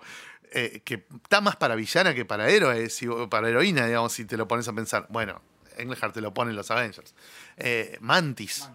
Claro. Personaje también rarísimo, más para villana que para heroína. Te lo mete en los Avengers. Se casa eh, Mantis con Swordman cuando Swordman ya está muerto. Se casa con un espíritu. Y al mismo tiempo se casan eh, la bruja y la visión, una mutante mágica con un ansintesoide. Eh, no, es, es una locura. Eh, Tiene una saga contra Kang donde hay unos viajes en el tiempo loquísimos. Bueno, eh, prueba de todo Englehart. No me acuerdo si es Engelhardt, pero la saga de Thanos por el cubo cósmico. O eso es posterior a Engelhardt. Me parece que es posterior, pero ahora lo vamos a ver. Bueno, la etapa de Englehart son, es hasta el número 150, ese es su último número. Es más, es un número que, si vos decís, no leo nunca más Avengers, está perfecto. Es un número que cerró todo. El número, cin- 100, 100, eh, número 150 de Avengers, vos podés decir, bueno, no leo más Avengers. No te perdés nada. No, es no te perdés nada porque hay cosas buenas, pero digo, no es que nada queda colgado. Eh, hay El tipo- 150 números más que se pueden leer. sí, sí, pero el tipo se va cerrando todo. sí, sí, obvio. Y ahí Está empieza una rotación medio bizarra. Está Jerry Conway, está en algún número Jim Shooter, qué sé yo. eh, y no hay como una situación lógica de etapa hasta. Sí, por ahí en 158 ya queda Shooter como 10, 12 números con George Pérez encima. Y eso está bueno. Eso es lindo. Eh, Eso, Eso, es lindo, está bueno. eso está Shooter a mí me gusta en Avengers, ¿eh? Sí. Mucha gente lo putea, pero a mí en Avengers me gusta Shooter. Tiene. eh, respeta lo más lindo de Englehart, que es que entran y salen personajes todo el tiempo. Eh, no, no elimina todos los personajes que metió Englehart. De hecho, Beast se queda bocha de números. Está Wonder Man. Están un montón de personajes de los que, de los que había desarrollado de los que había desarrollado Englehart, y él también mete sus propia, su propia cosecha, ¿no? Le dan, le da más bola a, a la visión, a Yocasta, eh, está Black Panther, está, no sé, está un montón, son un, en un momento son tantos personajes que tienen que depurar el equipo, ¿viste? Eh, después de la saga de Korvac, creo que es eso, que ahí ya dibuja John Byrne, Claro. que es cuando viene Henry Peter Gyrich con la chapa de las Naciones Unidas, si no me equivoco, y dice, bueno, muchachos, acá hay que organizar a los Avengers, esto es un quilombo, no puede ser que cualquiera sea Avenger, que cualquiera entra y sale, vamos a ser un equipo de siete miembros, qué sé yo, tiene que haber un negro, entonces va a estar Falcon, pero la concha de tu madre, ¿quién es Falcon? Nunca fue miembro, era sidekick del Capitán América hasta hace 15 minutos. No importa. Tiene Dejás que haber afuera- un negro. Dejás afuera un grosso como Hawkeye para poner a Falcon. Bueno, el propio Hawkeye pone una cara, ¿viste? Dibujada por Byrne diciendo, ¿qué? Me están jodiendo. Eh, y a Hawkeye lo tienen como personaje secundario, ¿viste? Que tiene esos subplots y qué sé yo, pero no es parte del equipo. Obviamente después va a volver. Eh, nada, eh, todo esto llegando ya hacia el año 80, digamos. Sí, sí. eh, que es donde ya Shooter tiene. Hay una etapa escrita por David Michelini en el medio, con Pérez y Byrne también, que se van rotando, o está más Byrne, me parece. Y después ya vuelve Shooter. Al principio está con Gene Colan, alrededor del número 200 estamos hablando. El 200 es funesto, es donde te hacen toda esa movida con Carol Danvers, que tuvo un pibe, que el pibe se la coge, que el pibe no sé Ah, qué. Sí, boludo. Qué Un alien, como un alien feto que se metía en Carol Darkness y le embaraza La- para poder nacer. Sí, y que le, Eh, le controla totalmente la mente, sí, sí. La historia de Shooter con Pérez, si no me equivoco. Con Pérez, sí, sí, sí. Eso no es muy lindo. eh, Hace mierda el personaje de Carol. Chris Claremont, que era fanático de Carol, odia esa historia y todo el tiempo trata de dar la vuelta diciendo que está mal y que no puede haber pasado eso. Sí, creo que en el. No, me- no me acuerdo si es previo o posterior a ese número. Claremont, en unas tantas antologías de Marvel, cuenta una historia, o trata de arreglar eso. Que en el medio también explica la pelea con Rock. Que eran números que él no llegó a meter en Uncanny X-Men cuando lo estaba escribiendo. Y que solo queda colgado, pero cuando Rock entra en los X-Men, eh, Binary la caga a trompas y Sí. hay una historia en el medio que no sabemos por qué. Sí, no, pero esa historia está en Miss Marvel, en la revista Miss Marvel, en la Miss época Marvel era, ¿no? en la que le escribía Claremont. Sí, sí, viene de ahí, viene de ahí. Eh, bueno, también la movida de poner a Rogue en los X-Men es un clon de lo que habían hecho mil veces en Avengers, ¿no? Claro, un personaje totalmente. menor que había empezado como villana, bueno, ahora vamos a ponerla del lado de los buenos. Eh, ahí, hay, ahí hay unos números que vuelve Jim Colan, que están buenísimos, con guion de Shooter. Eh, después ahí es donde Shooter hace la saga de Hank Pym, pasado de rosca, que le pega un sopapo, una piña mal a... Ah, sí, A a Janet. Janet. Un sí, quilombo bárbaro, todo eso está después- buenísimo. le- le repercute para el orto en la gente, la gente empieza a odiar al personaje, después termina en cana, Hank Pym, bueno, un- unos, unos caos les hace a los personajes, los vuelve locos. Bueno, y después cuando termina la etapa de Shooter viene Roger Stern, que es un guionista que en ese momento no era tan grosso, pero le dan la posibilidad de escribir un título importante, con dibujantes chotos al principio, después ya a partir del número 250 y pico ya tiene a John Bosi- John Bosima con Tom Palmer, prendió fuego, pero esa etapa, la previa a Bosima, que dibuja, no sé, Al Milgram, cualquier croto, no es malo, ¿eh? Eso está muy bueno para leerlo. Eh, ahí es donde le empiezan a dar mucha bola a Mónica Rambeau, la capitana Marvel, Claro. que reemplaza a Marvel, digamos. Aparece Star Fox también. Eh, aparecen un montón de personajes que. Y bueno, y además en el número 250 es donde se desdobla con los West Coast. No, primero está Englehart.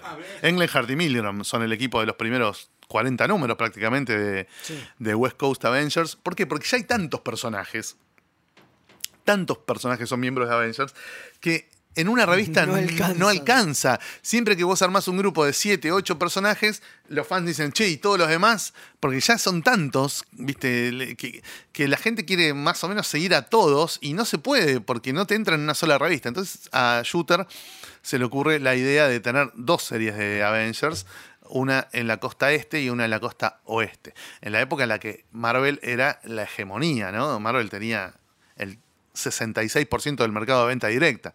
De cada 10 revistas que se vendían, mm, casi 7 eran de Marvel. O sea, entonces, nada, era sacar más títulos, sacar más títulos. Ya la calidad capaz no importaba tanto. Pero en la revista Avengers, propiamente dicho, la calidad fue muy buena durante un montón de tiempo más. Pancho, no sé si querías aportar algo. Y que hay un- unos huequitos ahí entre antes que a Gary Byrne, que está Walt Simonson, pero muy un par de numeritos nomás ¿En qué revista, perdón? en Avengers. Walt Simonson escribe unos 10 números después de que se va Stern Y antes que a Gary Byrne. y antes de que acabe Revern. Pero eso ya es fin de los 80. Ah. Claro, eso es después de, de la mejor época de, de Stern con Bosima, que para mí arranca en Secret Wars 2, en el 85, con esos crossovers, para el número 200. hasta el 290, más o menos 288. Largo. Ahí hay un- eh, son unos números increíbles, que es donde está la toma de la mansión cuando se juntan todos los Sí, villanos. qué bueno todo que lo hacen mierda a Hércules, que está el Doctor Druid, que vos decís, qué mierda es ese personaje, Eh, los, los va a cagar, qué es esto, no, no- no se entiende. Bueno, está de jefa Wasp en una época muy buena, está el Capitán, está Thor, está eh, la Capitana Marvel, es, eh, está Namor, Namor entre los Namor, Avengers, sí. después de haber sido considerado un villano hijo de puta por la humanidad, eh, el capitán dice, no, no, este chabón es copado, es de los nuestros, vamos con él, yo peleé codo a codo con él en la Segunda Guerra, lo banco, y viene amor a los Avengers. Eh, está muy bien toda esa época, me encanta. Es la época que más veces releí, digamos. Eso y lo de Shooter con Bernie Pérez es creo que lo, lo que más veces releí. Eh, y bueno, y ahí cuando se va Roger Stern, se queda John Bosima y entra de guionista Walt Simonson, que hace un par de sagas. Ahí está, ya está She-Hulk también. Eh, eso a mí tanto, no me copa tanto como lo de Stern, pero está bueno. Y después sí, en el número 300 creo que entra Byrne de guionista y se va a la B mal. Que está con los dos títulos, no. Sí, está en un tiempo los dos títulos. En. West Coast dibuja y en Avengers no dibuja. y Creo que está Paul Ryan. Me ¿no? parece que sí. Que es choto. Me parece que no sí. lo salvan la tinta No, de Palmer, no, lo salva nadie. Eso no está bueno. y después de Byrne, creo que viene Fabián Niciesa en Avengers. Y es malísimo. Sí. Es malísimo. Y después. Bob Harras. Sí, Dios ahí, mío. ahí ya empieza la, ahí ya empieza la, la, la, La eh, debacle. Debacle. debacle, sí, sí, sí, ahí ya empieza la debacle. bueno, ahí o- 90. otro, otro momento. El número 300 es un gran número para no comprar más Avengers. Sí. Decís, bueno, si no querés si venías comprando Avengers todos los meses y lees el número 300, decís, ah, bueno, gran cierre, no leo más. Ahí entran Reed Richards y Sue. Sí, a los Avengers, sí, y un personaje que no existía que era Gilgamesh. ¿Se acuerdan? Gilgamesh, un croto. ¿Quién es este personaje? ya Eh, es. eh, ya es el desgarro anal. El, el fondo del tarro. Sí. totalmente. Pero ese es un número para cerrar Avengers. Por decir, bueno, listo, no junto más. Sigan, muchachos, diviértanse, suerte. Y ahí va a seguir, ¿cuánto más? Hasta. Y 402, creo que o 403 es el último. Uy, qué hijo Hay como 100 puta. números más que son en su gran mayoría Bob Harras. Primero viene, bien, después eh, Fabián Niciesa, horribles los dos. Después viene Bob Harras, que es como más polémico. Para algunos es horrible, yo estoy entre ellos, y para otros es rescatable, porque le da una onda como más, entre miles de comillas, moderna. Trata de noventizarlos y hacerlos medio X-Men, ¿no? Y ya rotan menos los personajes, se hacen más un grupo más, más, más tight, más, más sólido. Eso he leído muy poco, por suerte. Sí, con dibujos de Steve Epting que trataba de imitar a John Bosima y le ponían el mismo entintador para que pareciera. Eh, y bueno, ahí está toda la famosa saga de Proctor. Empiezan a joder con las realidades alternativas. Aparece un Swordman que no es el Swordman que se había muerto, sino otro Swordman. Aparece una versión rara de la Pantera Negra que está muy bien. Bueno, le van metiendo cosas que los vinculan mucho con X-Men, porque cumplen 30 años el mismo año, el 93. Entonces hay una saga toda cruzada donde aparecen personajes tipo Exodus. Bueno, un- Exodus. Dios mío. Eh, y. Ah. Nada, personajes que van y vienen entre, entre X-Men y. Aparece Cersei, le dan mucha chapa a Cersei de los, de los Eternals. Creo que es eh, Simonson el que la incorpora al grupo, o Byrne, Byrne la incorpora al grupo, Creo que sí. y le dan mucha chapa a Cersei en sí. toda esa época. Todo esto en camino a lo más funesto que le puede haber pasado, que es Hero Reborn. Claro. Eh, la saga de Onslaught primero. Y Todavía, claro. Hero Reborn. Claro, pero para ese momento ya la estaban tratando de salvar a la serie porque venía el número 400, qué sé yo, y se la dieron a Mark Wade.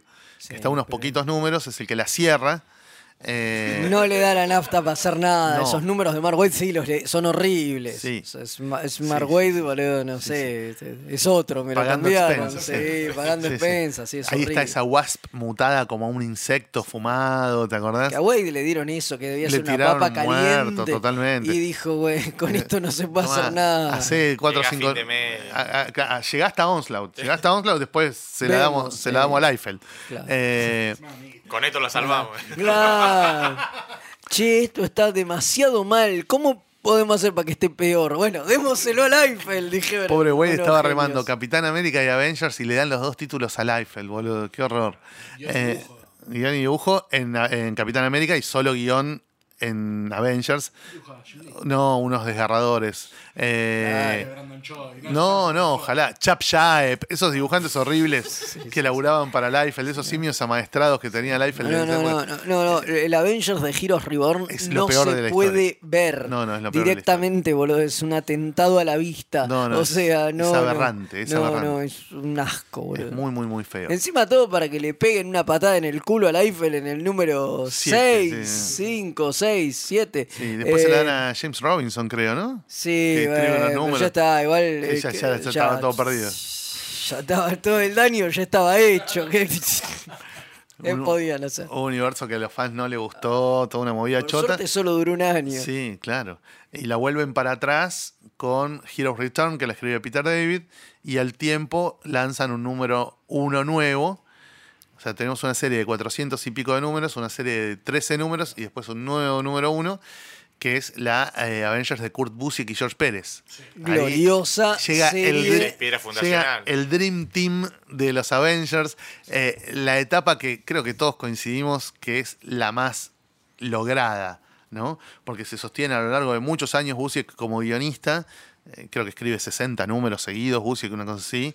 Más o Eh, menos, Y cuando más. no está Pérez, está Jerry Ordway, está Alan Davis, o sea, unos- unos Lo peor es al final Kieron Dwyer. Kieron Dwyer, y sin ser choto. Y sin ser choto. Sí. Eh, por eso, y son los últimos, no 10 sé, números, ocho 10, números, 12 sí. números, una cosa así, que es la última saga, que además es, Es un espectacular. pelote, la saga esa Contra contra. Kang, que es una locura, entonces ya medio que te chupa un huevo. O sea, puteás porque decís, puta, si esto lo hubiera dibujado, Pérez. no te digo George Pérez, pero Alan, Alan Davis, Davis. Que, que estuvo, que pasó a saludar nada más, porque tuvo cinco números. seis o siete números, sí, Eh, sí. tuvo Alan Davis. Digo, digo, esto hubiera sido maravilloso y le tocó a Kieron Dwyer, pero eh, no importa, está muy bueno. Vos sabés, vos cuando antes hablabas de cómo te- el imaginario visual de los Avengers y de Marvel, y Marvel en general era. em, no, con la me acuerdo de Busima, Busima Sí. y Romita. Para mí, Avengers es Busiek y Pérez. Porque son tan perfectos esos números. Es- Y creo que Busiek sabe agarrar bien el, el lore de los Avengers, incluso para hacer una, una nueva versión, un tercer volumen. Pero es tan perfecto, los tres son tan bien. Saben reagarrar todo, sobre todo la, la saga de Ultron Ilimitado, por dar un ejemplo. Es excelente. Y es, descubra, para mí, Avengers es, son ellos dos eh, Borafano. Bueno, y, en a paralelo, ver, a ver. y en paralelo Kurt Busiek hace Avengers Forever con Carlos Pacheco. Sí, O que, sea, es, un que es- de- es un despelote. que eso tiene un problema, ¿eh? Avengers Forever, que es que si vos no leíste mucho Avengers, no se entiende un carajo. No, claro, obviamente. Eh, obviamente. No se lo podés dar a un neófito porque lo dejás totalmente garpando. obviamente. No sé vos, Y Pancho, qué opinas. con- No, con lo que decía, con lo que decía Gonza de la, la- la fuerza que tiene cuando empieza Avenger de Bursig y Pérez. Está bueno primero esto de, de cómo recoge ese guante de que está siempre vigente en Avenger, de el grupo gigante. De hecho, cuando empieza. Están todos. número, Son están todos. y dice, "Che, es un quilombo, vamos a empezar a- de nuevo a, ¿cómo se llama? A federar esto, por así decirlo. Y eh, ahí está el- lo lindo de Pérez, que te das el gusto de verlo dibujar prácticamente todos los personajes, que después, bueno, se reduce el cast, ¿no? Pero me parece que un poco de fanservice es ver todos dibujados por Sí, Pérez. y gana después de los manda al medioevo persona. Sí, sí, sí, y les hace todos armaduras. Rediseña a todos los personajes. Rediseña Me imagino todo. la- y vos decís, los- "Qué hijo de puta. Los comerciantes, los fabricantes de muñecos están así porque le va, le va metiendo a los Avengers un montón de ecosistemas y les modifica en función de eso. Es no, es una delicia. Bueno, No, y, no, y en es paralelo, bueno, Avengers Forever, ¿no? Que es como hiper icónica. Total. Además es eh, Busiek y Roger Stern que le da una mano en, en los guiones, porque es la época en la que Busiek ya empieza con los problemas de salud y qué sé yo, eh, reexplicando todo lo que no les gustaba de la historia de los Avengers. Che, pero Total. esto es una boludez. Bueno, vamos a explicarlo con un Space Ghost, Sp- Space Phantom, no sé qué. Bueno, esto no, no tiene mucho sentido. Bueno, vamos a explicarlo con un truco temporal de Immortus de no sé qué. Esto, boludo, no. Bueno, esto ni lo expliqué. Acomoda todas las piezas. Esto no tiene arreglo. Eh, eh, eh, Wasp se hizo como un bicho mutante. Esto ni lo expliquemos. Tiralo a la mierda. No, Arreglo. lo- los tipos se ponen las pilas para dar vuelta a la historia de Avengers, explicar contradicciones, eh, em- eh, a- en, prolijar todos los quilombos temporales, de idas y vueltas Sí, de los ese personajes. nivel es maravillosa. Es excelente. Pero coincido el que que no leyó no mucho tenés- Avengers no entiende una garcha, boludo. Sí, sí. Eh, dáselo a un pibe que tiene, no sé, qui- 13, 14 años y no leyó, No. no, sabe quién es Roger Stern, ni quién es Englehart, ni quién es Shooter y no entiende nada. No boludo. entendés nada. No. Y para contestarle a Gonza lo que decía de, de Pérez y, y Busiek como, como icónicos de Avengers, a ver, fueron recontra importantes. Sin lugar a dudas, creo que es mi etapa favorita de los Avengers. Si me tengo que ele- elegir una, Si me das a elegir pero entre tú y la gloria. son cómics del 1999. 99, boludo. O sea, no me podés decir que lo icónico es de 1999. No, pa- bueno. pasa que a nivel personal los Avengers no me gustaron, leí los primeros treinta y pico de números. Pero no Gonzalo llegué a niño del transar. 99, claro. Eh, Claro, bueno. Eh, Es de los primeros cómics que leí de Marvel junto con los Ultimate, con el universo Ultimate, tengo un cariño especial, pero analizando la historia, que de hecho lo que dice Andrés es real, a mí Avengers Forever me gusta como historia, como aparato pirotécnico, pero no entendí la gran- muchas cosas porque Avengers es un punto que de los 70 en adelante no toqué nada, espantado por, por tu amigo Don Heck. Está muy bien. Pero bueno, me pasó en cambio cuando agarré los Avengers de Busiek, es gloria. Creo que no hay un momento No, obvio, donde me obvio. pare. A ver, yo también me enganché con Avengers eh, con eso. Acuerdo, obvia- obviamente. Sí, y sí. eso me hizo fan de Avengers e ir para atrás y leer todo. Pero si tengo que pensar en un momento icónico o en, o en una imagen icónica de los Avengers, ahí coincido con Pacho en que son los 70. Digo, y Marvel en general, me parece que la iconografía de Marvel está Es- es muy setentosa. anclada Sí. en los 70, digo. No, eh, yo con X-Men con otro, y otros personajes sueltos, te voy a decir que sí. Lo mismo Doctor Strange. No ha pasado con los Avengers. Que los Bueno. Avengers no tengo. Y lo quiero agregar rápido es: si vamos a hablar de obviamente Avengers Forever como un Hito. gran momento de hito de los 90, un hito que no hay que dejar de pasar es Last Avenger Story. Uh, claro, con claro. Peter David y Ariel Olivetti. Claro, que vos ahí tenés historias para contar, pero digo, Y no sí, quería dejar de pasar eh, Claro, eso como ah, una gran yo historia. recibía los fax con los guiones de Peter David y se los traducía al castellano a Ariel para, para la. es para- el primer para- laburo de Ariel Olivetti. El en- primer trabajo importante de Ariel para, para Marvel, claro. Era un Elseworld, ¿no? Era un- una historia zaraza, que en un What If no estaba muy en continuidad, pero te planteaba el crepúsculo de los Avengers, un, un final horrible, donde los personajes estaban viejos, gordos, hechos mierda, muertos, peleados entre ellos. Hulk se había descontrolado y había matado a no sé cuántos personajes. Eh, viste, estaba todo ido a la recontrachota. Y bueno, y se vuelve a formar un, un- se arma un grupito de Avengers que, que la saca adelante por última vez. Está bueno. Con un hiper ultrón, sí. Eh, y eso estuvo bueno, me acuerdo que. Año 95, 95. 95, 96. Y después de Pérez, bueno, no sé si de, de, de Busiek y Pérez. Alan eh, Davis. Alan Davis. eh, Kieron Dwyer, como ya Dwyer, dijimos, Y después viene Geoff Jones. Jones. Sí, sí. Muy muy, lindo. muy bueno. Con Gary Frank, casi Sí. todos los números. Muy buen equipo. Muy buenas historias. Son tres TPs nada más. Sí, está y todo después con recopilado. eh, este otro, con el que hacía Flash, eh, Scott, Scott Collins. Scott Collins. Sí, muy bueno también. Eh, de la es breve bueno. etapa de Geoff Jones en Marvel, ¿no? Que tiene eso, una miniserie de Thing y Una miniserie de Visión Sí, que dibuja Iván Rice, si no me equivoco. creo que sí. Y no mucho más. No, no, no hay mucho es más. un paso casi efímero por Marvel el de, el de Jones. Pero, Eh, pero todo muy, muy, todo, todo muy bueno, ¿eh? y, el- y- y de nuevo, el último número de Geoff Jones en Avengers puede ser tu último número Puede de ser Avengers tu y no último comprar Es el tercer último número de Avengers porque después viene Chuck Austin. Chuck Austin, que es horrible. Pero es una serie donde más de una vez te permiten rehabilitarte y decir, bueno, chau, no vuelvo más. Sí, dejo la acá. falopa, dejo la timba y me voy al monasterio. Te Bueno, abren la puerta del calabozo. Totalmente. te Sí, vayas, a ver, sí, si sí, te sí. enganchaste con Busiek Te y leíste, te, te vas con Jones y te- y te, te, vas va- feliz, te vas feliz. eh, te vas feliz. Como me pasó vas- a mí. Te vas yo, yo había vuelto a Avengers por culpa de Busiek y cuando terminó Jones me bajé y no volví. Y hiciste bien. Claro. Lo de Chocosten es, Es de, nefasto. es de lesa humanidad. Y yo, acá muchos me putearán o no, no sé. Yo odio a Bendis. Odio los Avengers de Bendis. Eh, todo, eh, todo. Digo, estuvo mil años. Hoy debe ser un guionista recontra icónico de Avengers por todos los años que estuvo y todo lo que hizo. Pero a mí, ya Disassembled me pareció una cagada. Eh, sus New Avengers me parecen una bosta. Ya que me haya metido a Wolverine y Spider-Man ahí, era recontra polémico. No me gustó para nada. A Doctor Strange, metió A Doctor. Strange No, A hizo- Brother Voodoo, boludo. no, hizo, hizo cualquier cosa y después cuando Y tuvo dos series, ¿no? Sí, Tuvo no, tuvo Avengers y varias. New Avengers. Avengers y New Y Avengers. New Avengers, y después cuando quiso volver a, a lo clásico en Con esa John época, Romita. que vuelve como, no me acuerdo, eh, la, la, la, la Heroic Hero- Age. eh, la Heroic Age, ahí está. Que una Con la miniserie, Heroic que acá lo Age, qué. Contra Thanos y el maestro, claro. Exacto, digo, no, tampoco funcionaba, digo, qué El sé yo, está todo bien con, con, Bendis, miren que acá somos fans de Bendis, lo hemos bancado Sí. en Yo creo que- mil, pero no, en Avengers no. El único acierto que tiene Bendis para mí, que no lo explota él, sino Hickman, es obviamente los Illuminati. Es probable. Yo creo que el, problema de Hickman, de, Hickman, de Bendis es cuando lo sacás de lo urbano. A mí Bendis me gusta Claro. como guionista de héroes urbanos, de personajes Callejón, esquina. barrio. No, pero qué sé yo, sí, sus of the Galaxy Nunca lo leí. no me parecen tan chotos. En- eh, y- Sí. claro.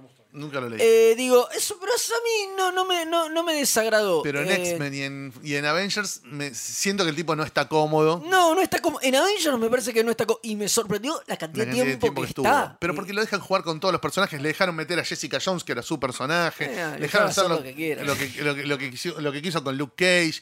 eh, metió a Doctor Strange. Metió cualquier cosa, boludo. Hizo un Sí. quilombo Y bueno, en y a mí medio que Bendis me, me expulsó para no Sí, volver, ¿eh? sí, sí, sí, Yo coincido. creo que, o sea, sé que lo de Hickman está bueno. Mm, ahora vamos a hablar de lo traté, Hickman. Pancho es más reivindicador que yo, me parece. traté de, de- traté de leerlo un poco, pero como que me cuesta un montón, boludo. Como que te digo, ¿eh? Como que mi amor por Avengers, eh, eh, no, Coso lo hundió, ¿eh? Bendis lo, lo, lo arruinó. Sí, no lo sé, Bendis, estoy esperando que venga, que el- venga, el que venga el autor, ¿no? Que, que, que me lo lo haga reivindicar. El nuevo, el nuevo Kurt Busiek, lo que vos decís. ¿entendés? El nuevo tipo que lo lleve a ese estado icónico que me vuelva a hacer recuperar mi amor por Avengers. Pero hace años que no me dan ganas de leerlo, eh, a pesar de que he tratado de, durante Bendis, he, rein- reincidido y bueno, después con Hickman también traté, pero no, no sé, ya no son mis Avengers, como diría. Pienso que por ahí el mérito de Bendy, que no sé si es de él, pero por ahí más del contexto, que sí estuvo mucho tiempo. Entonces, y, y te hizo Avengers, New Avengers, Dark Avengers, el los sagas. Heroic Avengers, Y, Light tam- y Avengers. también un poco por la preponderancia que iban a tener los Avengers en el cine, le volvieron a dar una centralidad en el universo Marvel que habían perdido los Claro. Avengers. 10 años estuve en Avengers. Fácil, más capaz. Eh, capaz un poquito menos, ¿eh? Y capaz que también Pero por ahí. eh, 2004, 2012, ponele, una consigo, 2011. Por ahí.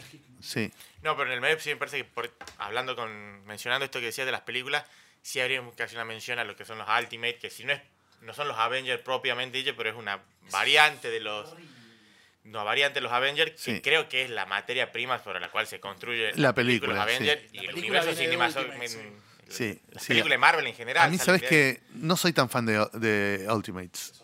Eh, las primeras sagas, ponele, pero después. Por la novedad, digamos. Por la novedad y por el dibujo espectacular de Hitch.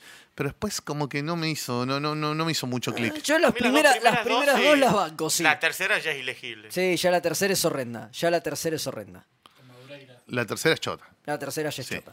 Las dos primeras, más o menos las banco, me Sí. gustan. Las tengo ahí. Sí. eh, Son divertidas. Son divertidas, están bien. Ya Po- la tercera. Pochoclo Sí. de, de buen nivel. Sí, sí, no le Sí, pedí sí, otra sí, cosa. Pero Me bueno, gusta un par, de, un par de vueltas de tuerca que le encuentran a los personajes al ser otras versiones. Digo, hacen un par de cosas que están divertidas, pero nada más. a partir de la, del éxito de los Avengers en el cine, ya te sacan mil series de Avengers. Ya es imposible seguir todas las series No, de Avengers. olvidá. Hay serie de cualquier cosa. eh, Avengers Arena, Avengers Inteligencia Artificial, Avengers eh, Avengers eh, barra, brava de Defensa y Justicia. sí, Sí, cualquier cosa, boludo. Sí, sí, Eh, y hay como, Los como una Avengers explosión. de Osborne, esos horrendos. Son los. Dark Avengers. Y yo- Dark Avengers. Gar- ya, Gark Avengers. Dark Avengers. Gark Avengers son todos. Ya es cualquier Eh, cosa. y después con Jonathan Hickman tenés dos títulos que son Ave- Avengers y New Avengers. Y Avengers War.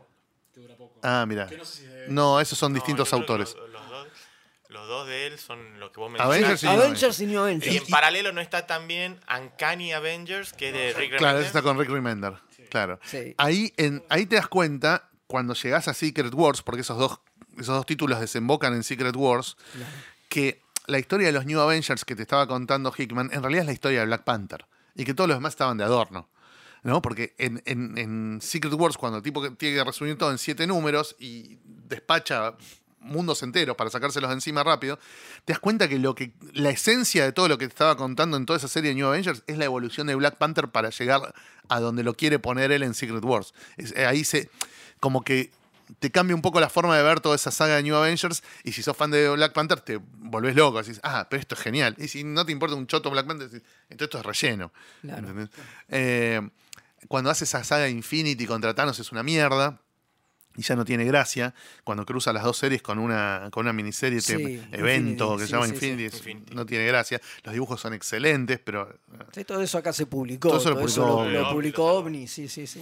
Eh, y después de Hickman ya tenemos a Mark Wade, Mark Wade. que bah, creo que era Mark Wade que hace tanto Avengers como Champions que eran Sí. los Los- los, los Teen Titans. claro, los, los Teen Titans de, de Ah, la sí, bueno, ahí también traté de volver a Avengers. Eso estuvo bastante digno, me parece. bien, Es simpático, Pero, es simpático. Pero es simpático. Hace un truco horrible que es el de poner una mina que supuestamente estuvo en la primera formación y después se olvidaron todos de ella, que era Voyager, ¿te acordás? Uy, que es el sí. mismo truco que habían hecho en la Justice League con Triumph, ¿te Sí, acordás? Si no, bueno. ¿cómo no se acuerdan de Triumph? Triumph era regroso y estaba desde el primer día, No, lo que había hecho con Sentry también. Con Sentry también, bueno, te retroinjerta un personaje que es una mina con mucho poder que se llama Voyager, que no, no prospera. Eh, pero Wade está como, sí, como dos años en Avengers. Sí, no, es Pero horrible. se queda ahí, se queda en eso, en simpático. sí. Es eso, ¿ves? Cada tanto uno trata de volver. Te, te ponen un nombre que te ceba y vos decís, bueno, a ver, vuelvo a Avengers y. Yo bueno, creo- y después creo- Jason Aaron, ¿no? Ah, después sí. Jason Aaron, que estuvo Bueno, como 60 y pico de números. 60 y pico de números, también otro que escribe un montón de años Avengers. Ahí ya no leí, ¿ves? Ahí Sí, ya- bueno, ahí este, el- me parece que, el- que a diferencia de los Avengers de Hickman, a ver, yo para mí son como un poco no la- las dos caras de la misma moneda. Hickman es esta construcción gigante, largo Multiverso. fría, hipertáctico, por eso también los Avengers de Hickman, por ahí como que sueltos, no los termina de agarrar porque tenés que venir leyendo Fantastic Four, todo lo que él hace, que finalmente termina siendo un solo producto, una especie de Megazord de producto de él para que lo entienda. Todo Shield, Sí, todo y- y todo así, ¿no? Secret Como- Avengers, todo, todo. eh, ciencia ficción dura, fría, espionaje, cerebral, mala leche. hipertáctico. Y por otro lado, tener los Avengers de, de Jason Aaron, que es, no sé, viste, fútbol a lo boca, así, viste, todo, todo la, la- la desmesura, la escala gigante, más cabeza, más pasional. Eso es, Ava- eso es Savage Avengers con Conan. Sí, no, eso, pero eso lo- no le escribe No, no. ¿Eso de quién era? No, no me acuerdo. Eh, Eh, Jerry Dugan. ¿no es? Creo que Jerry Dugan. Sí, y Eh, Mike Diodato lo dibuja. Ese es mi pochoclo. Digo, ustedes hablan de Ultimate, que Ultimate me hace horrible. Creo Vos que sos de Jerry Avengers Dugan. Es simpático para ser bueno. Pues decís, ¿qué carajo hace Conan acá? ¿Qué No, es? no, no Conan, sé Wolverine, no sé. Electra, Venom, cualquiera está ahí. Bull, Falopa. Ya Conan, o sea, Conan no lo hizo Marvel, no tiene nada que ver. No, bueno, no importa. en los Avengers, ¿no? No entiendo cómo llegó a...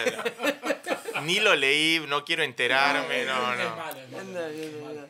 Pero bueno, Jason Aaron tiene eso, ¿no? Como esa mega escala gigante. Pero más, más apuntado a la diversión y a la estridencia, sí, ¿no? sí. No, no, no trate de justificar mucho nada, es un poco la, la diversión y la explosión por sí misma, digamos. Sí, no lo entendería.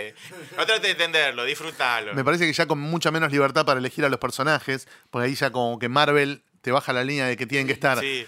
Black Panther, eh, la Capitana Marvel, Thor, eh, Iron Man y, y Capitán América y el resto arreglate. Sí, sí, porque son las Carol que... Por eso, los Marvel. tienen- Son los que, están en, la- cartelera, los que sí. están en las películas, Por claro. Sí, sí. Ya te meten como esos cinco como core team y después rellenar con tres o cuatro más, pero son estos. Y ahí, bueno, ahí Jason Aaron mete a She-Hulk, a Ghost Rider Y a Blade. y a Blade. Sí, Ah. pero también están, son nada, medio que entran y salen, pero el- las- los fijos son esos, digamos, los que tienen película. Y después... ¿Hasta Y se terminó, Jason bueno? Jason está cinco años, creo, en Avengers. Claro. Del 2018 a este año, el 2023, ¿no? Este año Sí, se sí, relanzó con Jet McKay, que van pocos números de la etapa de Jet McKay. No sé si vos lo lees, Pancho. No, no, no agarré todavía. No. Bueno, Eso acaba de empezar, digamos. Sí, tres, cuatro números. Eh, y, o capaz más, no sé. Pero sé que empezó este año, 2023, la, la serie actual. No, yo tampoco la estoy leyendo. 18 números de tener. Sí, yo, no, capaz menos, pero no sé. Eh, yo ya te digo, me desenganché de- de- del ritmo mensual en, con Geoff Jones y después lo único que leí son sagas puntuales de Bendis y Hickman. El resto no, Claro, no sí, leí un sí, yo parecido, o sea... que- De Hickman empecé- hice la contraria, digamos. Leí Secret Wars y me gustó, entonces empecé para atrás con New Avengers. Cuando veía que se cruzaba mucho con Avengers, la dejaba de leer, de cada tanto volvía porque encontraba una saga que era más Claro, yo ahí arranqué de vuelta y me compré los primeros libros de Avengers y New Avengers y en un momento me di cuenta eso, que estaban como muy cruzadas y me hinchó las pelotas. Dije, uy, otra vez me están haciendo la de venderme dos títulos como uno. O sea... Que, que y- explota en lo que hace hoy con X-Men. Claro, tal cual, Que tal en, cual. en ese sentido, OVNI lo hizo bien. Yo solo de Hickman lo leí por OVNI. Porque OVNI te sacaba un título llamado Avengers, pero que tenían, o sea, Avengers 1 y 2, New Avengers 1 y 2, se iban mechando. eh, Claro. Y capaz te, te, te saltás las sagas de Avengers, tipo, no sé, eh, Origi- Original Sin era, creo. Bueno, sí. eh, la de Infinity, que es una cagada. Claro. Hay una saga más en medio también de Sí. Bendis. Pero en ese sentido te, te- te lo siga mezclando. Y te Creo que ordenando. sí, se comió capaz Avengers World, que no sé qué tan. No, qué pero Avengers tiene World- que ver, no, no me acuerdo. bueno, Sí, creo que yo no la leí. leí toda cuando hice la nota de Shang-Chi, porque Shang-Chi aparecía en casi todos los números. Mirá. Eh, y no, era fru- fruta en mal estado. Pero sí, tiene ese problema que creo que la edición Yankee es TP y tienes que como me- meterlos en el medio. número nueve, Sí, es yo me aburrí, yo, yo, yo, yo me aburrí. Me, me compré, me acuerdo, uno de Avengers eh, y era tipo, leía dos números y decía, sigue New Avengers. Ah, pero no lo tengo, la concha de tu madre. ¿Y ahora qué hago? Bueno, y después lo compré, el otro, ahí más o menos, lo- y dije, no, pero esto es una estupidez, estoy comprando dos títulos, me están haciendo el 2 por 1 me están culeando. Dije, no, no, no, no, no, no va, no va más. O sea, que tenga que comprar dos series para poder entender las historias, no, ya, ya no es para mí. Bueno, yo les propongo cerrar con un juego. Dale, a ver. Sos editor barra guionista de Avengers, te dejan hacer lo que quieras con el título. La única condición es que no puede haber más de siete miembros en el grupo. Tenés que elegir tu formación de Avengers. Escuchamos a... Tiene la palabra el señor Federico Velasco. Déjame pensar. Eh, bueno, el Capitán América tiene que estar. Te resucitan a Pérez para dibujarlo, ¿eh? O sea, No me importa, no me importa. está está bien. a- al nivel cósmico de bien, Avengers. pero tengo que elegir eh, siete miembros. Sí. No, no miembros viriles. No, no, mie- bueno, miembros, ver, para miembros, mí, eh, integrantes. a ver, digamos, Capitán América tiene que estar, tiene que estar Hawkeye, obviamente tienen que estar Pim y Wasp. Eh, a ver, necesitamos alguna otra otra mina, capaz pondría a la Capitana Marvel porque ahora está, está de moda moda. totalmente. Y me faltan dos miembros. Yo ya los tengo. Vamos Tiene que ser sí o sí 7. a Siete. poner. Y es que yo soy muy, muy fan de lo clásico. Yo pondría la bruja y a visión. No, no lo puedo, no lo puedo Pará, evitar. repasamos digo. entonces la formación de Fede. Capitán América, Wasp, eh, Hank Pym, Bruja Escarlata, Visión, Hawkeye y Capitana Marvel. Sí. ¿Sabes que son los mismos que pensé yo? Yo pondría exactamente esa misma formación. Bueno. Sufriendo, ¿eh? Porque estoy dejando afuera Sí, personajes que me encantan, obvio, tipo, obvio. no sé, Black Panther. Black Panther, sí. Pero eh, esa me parece que es una formación perfecta de Avengers. Sí, sí, que es es que- clásica, pero con personajes que todavía tienen alguna rosca más para Todavía darle. tienen, tienen, tienen algo, algo, algo para, para ofrecer, seguro. ¿Pancho? Eh, a ver, uy. eh, Capitán. Thor. La viuda. Namor. Muy buena, amor.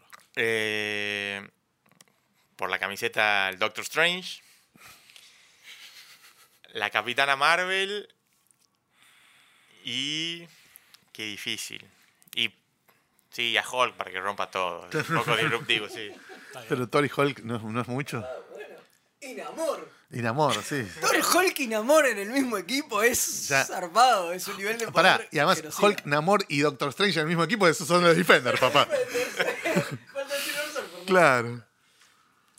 Eh, yo vi los cuatro de una, que es mi formación favorita, que es la de Capitán América, lo- los mellizos, eh, Maximoff, obviamente, la bruja y Quicksilver, con eh, Hawkeye. Hawkeye, que es mi formación favorita, Avengers por afano. Eh, voy a agregar a la Pantera Negra, por supuesto. Eh, Hulk, no, es Hulk, no, perdón, Thor, para sumar ahí un, más, más power, un, un Powerwood junto con el Capi. Y sí, que es más por amor al personaje también Doctor Strange. Que no tiene, para mí no tiene nada que No ver tiene con nada que Avengers. ver, pero- No se mezcla ni en pedo, pero me- soy hiper fan del Doctor, tiene que estar para mí. Los Avengers machirulos, solo Wanda está, boludo. No metiste una mina. Eh, yo a, a la formación de Fede, eh, que, con la que comparto mucho, hay- capaz que el único que no me termina de cerrar mucho ahí es Hawkeye. Porque yo a Hawkeye lo veo como un sidekick de Capitán América muchas veces. Entonces, me- Sí, porque, no, porque es un tipo que nunca, va a nunca se le va a plantar de igual a igual al Capitán, ¿entendés? Eh, Hank Pym tiene con qué, eh, la visión y la bruja tienen con qué. Hay, hay personajes que como que tienen más fácil la posibilidad de plantársele mano a mano al capitán. Hawkeye siempre va a ser lo que el capitán diga. O sea, siempre va a ser como un sidekick.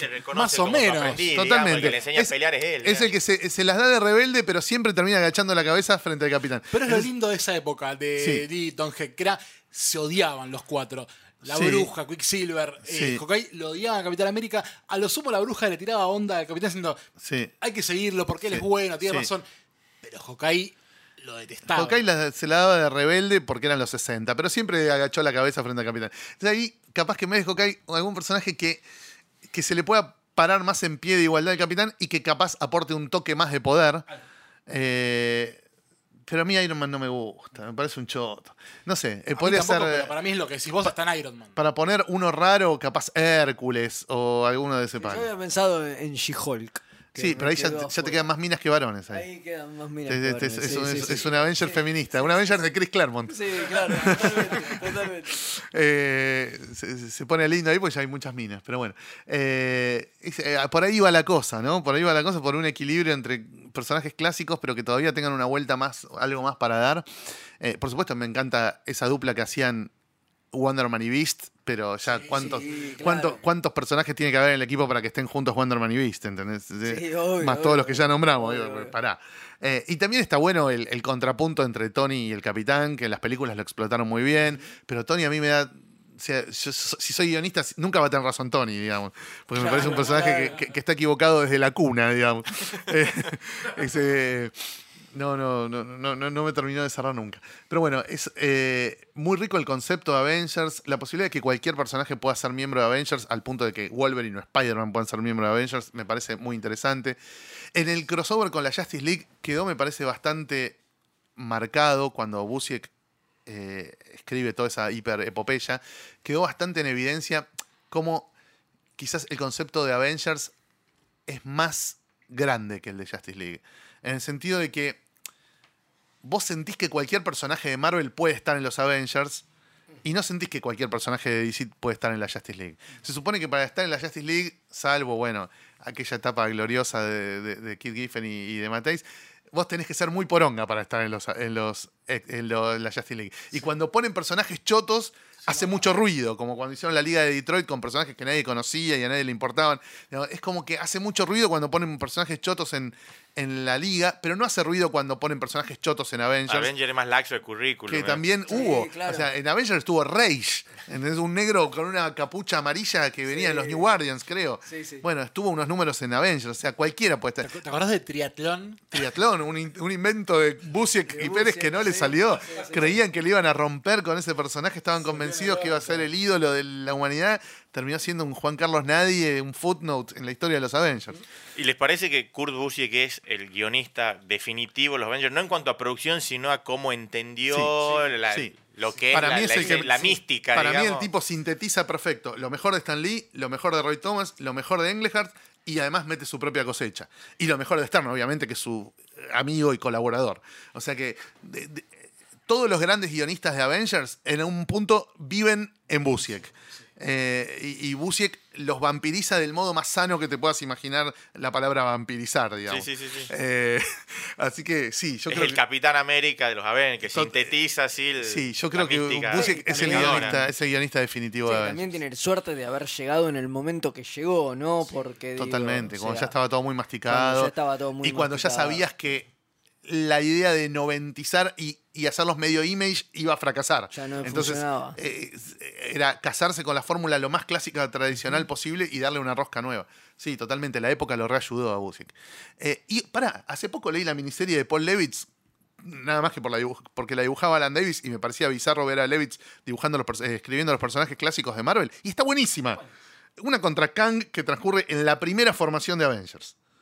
Mira. Es buenísima. Son los Avengers del principio, los fundadores, contra Kang. Pero como viajan en el tiempo, aparecen un montón de, de personajes posteriores.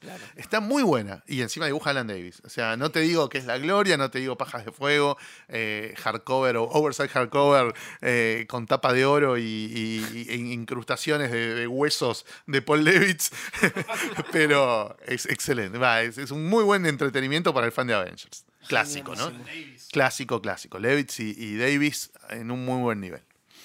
Eh, Creo que estamos. Creo que estamos, sí, Sí, yo creo que sí. sí. Eh, bueno, nada, si conociste a los Avengers por las películas y estás medio paracaidista en el mundo Avengers, esto capaz te, te orienta un toque para, para saber en qué sagas meterte. a Bucia que a Pérez. Sí, totalmente. Si puedes empezar de más atrás, empezar de más No, atrás. bueno, si te bancás, si te bancás a Stan Lee y a Don Heck Claro. y no, no sos como no, no sos como Gonza, digo, Claro. desde ahí está Sí, bien. O desde donde arranca Ray Thomas también está, También bien, está bien, O desde donde arranca Englehart también está bien. sea, o sea, que hay que tener un poco de tolerancia a dibujantes medio verga, pues no siempre están Bocima, Colan y Pérez y Viernes, ¿entendés? No. A veces hay unos muertos que te quieren matar. A veces está Al Milgram y Don Heck. Está Busema, Sal. Está Sal Bocima, está Claro. George Tuska. Ah, O sea, te van a cagar a creo que piñas en las George retinas. Tuska me daña más que Don Heck. No, no, a mí me gusta más Tusca, me gusta más Tusca. Eh, te van a dañar las retinas de una manera irrecuperable. eh, Pero bueno, lo, lo menos recomendable probablemente sea la etapa final del primer volumen, o sea, del 300 al 400 y monedas. Sí, eso Yo no. creo que eso, eso es dañino y, y no, no, no, no hace bien. No hace bien. Eh, sobre todo esos números de, de Bern, Fabián Niciesa, eso, eso es choto en serio.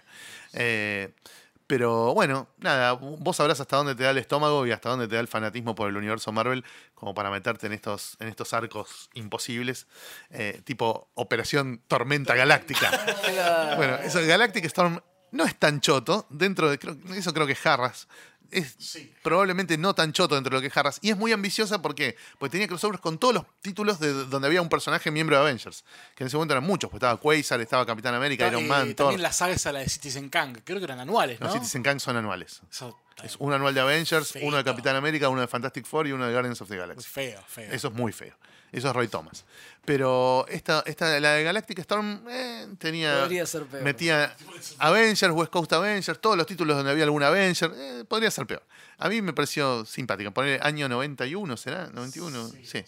Eh, nada, hay gente que todavía dice que es lo mejor que leyó de Avengers y puede ser, qué sé yo. Eh, si leyeron un poco Avengers, capaz esto es lo mejor que leyeron. Eh, Así que bueno, le dedicamos todo este extenso bloque a los 60 años de un grupo fundamental de Marvel y vamos a volver después de una breve interrupción musical con las recomendaciones. Quédense.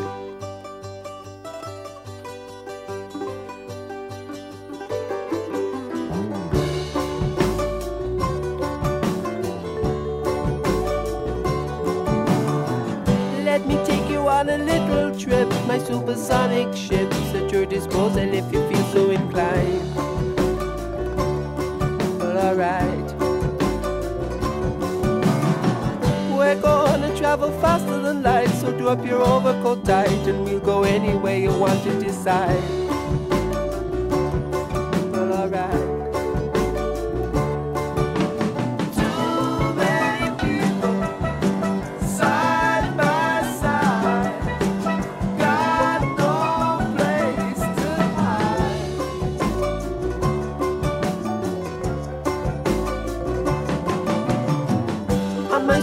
Supersonic rocket ship, nobody has to be helped. Nobody needs to be out of sight. Oh, out of sight, man. Ah. Nobody's gonna travel second class. There'll be equality no suppression of minorities.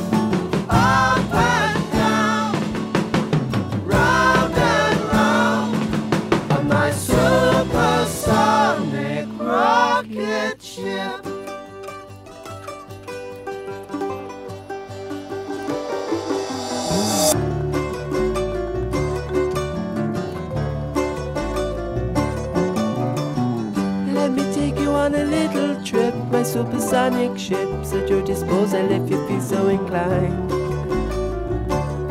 But alright. Nobody gonna travel second class, there'll be equality and no suppression of minorities.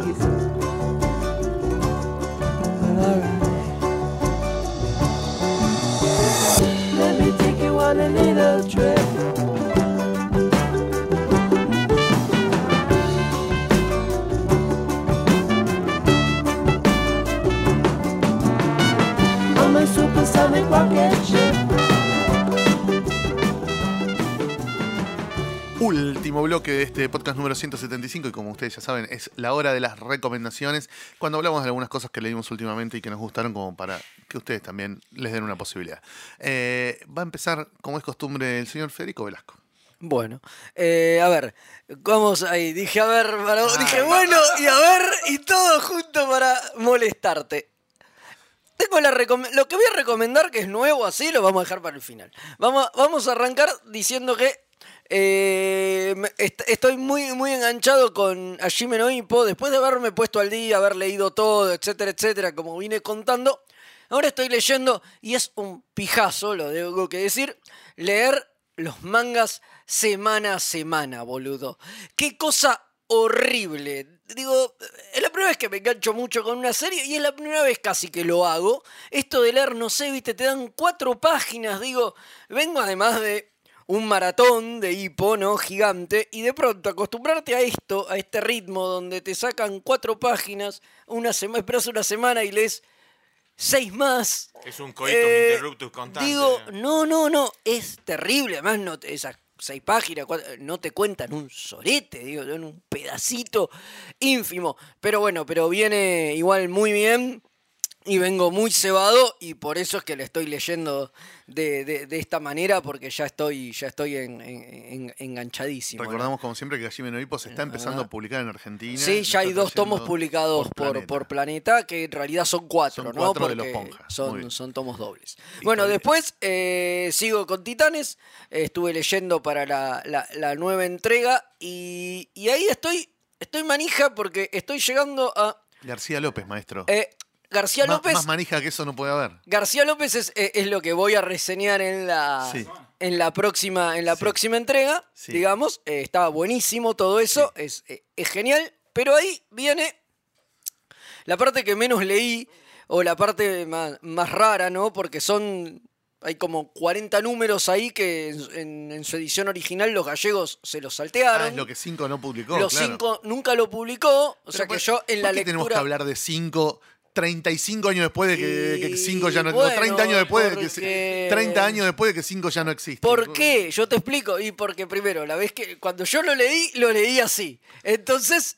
Bueno, pero esos eh, son pecados de juventud. No, bueno, está bien, pero tampoco, a ver, pero eso recién ahora igual se está recopilando en TP en, en- en Estados Unidos, Sí. recién ahora, o sea que Sí. es algo que está recontra poco editado Sí. y más al- y además de que 5 nunca lo editó.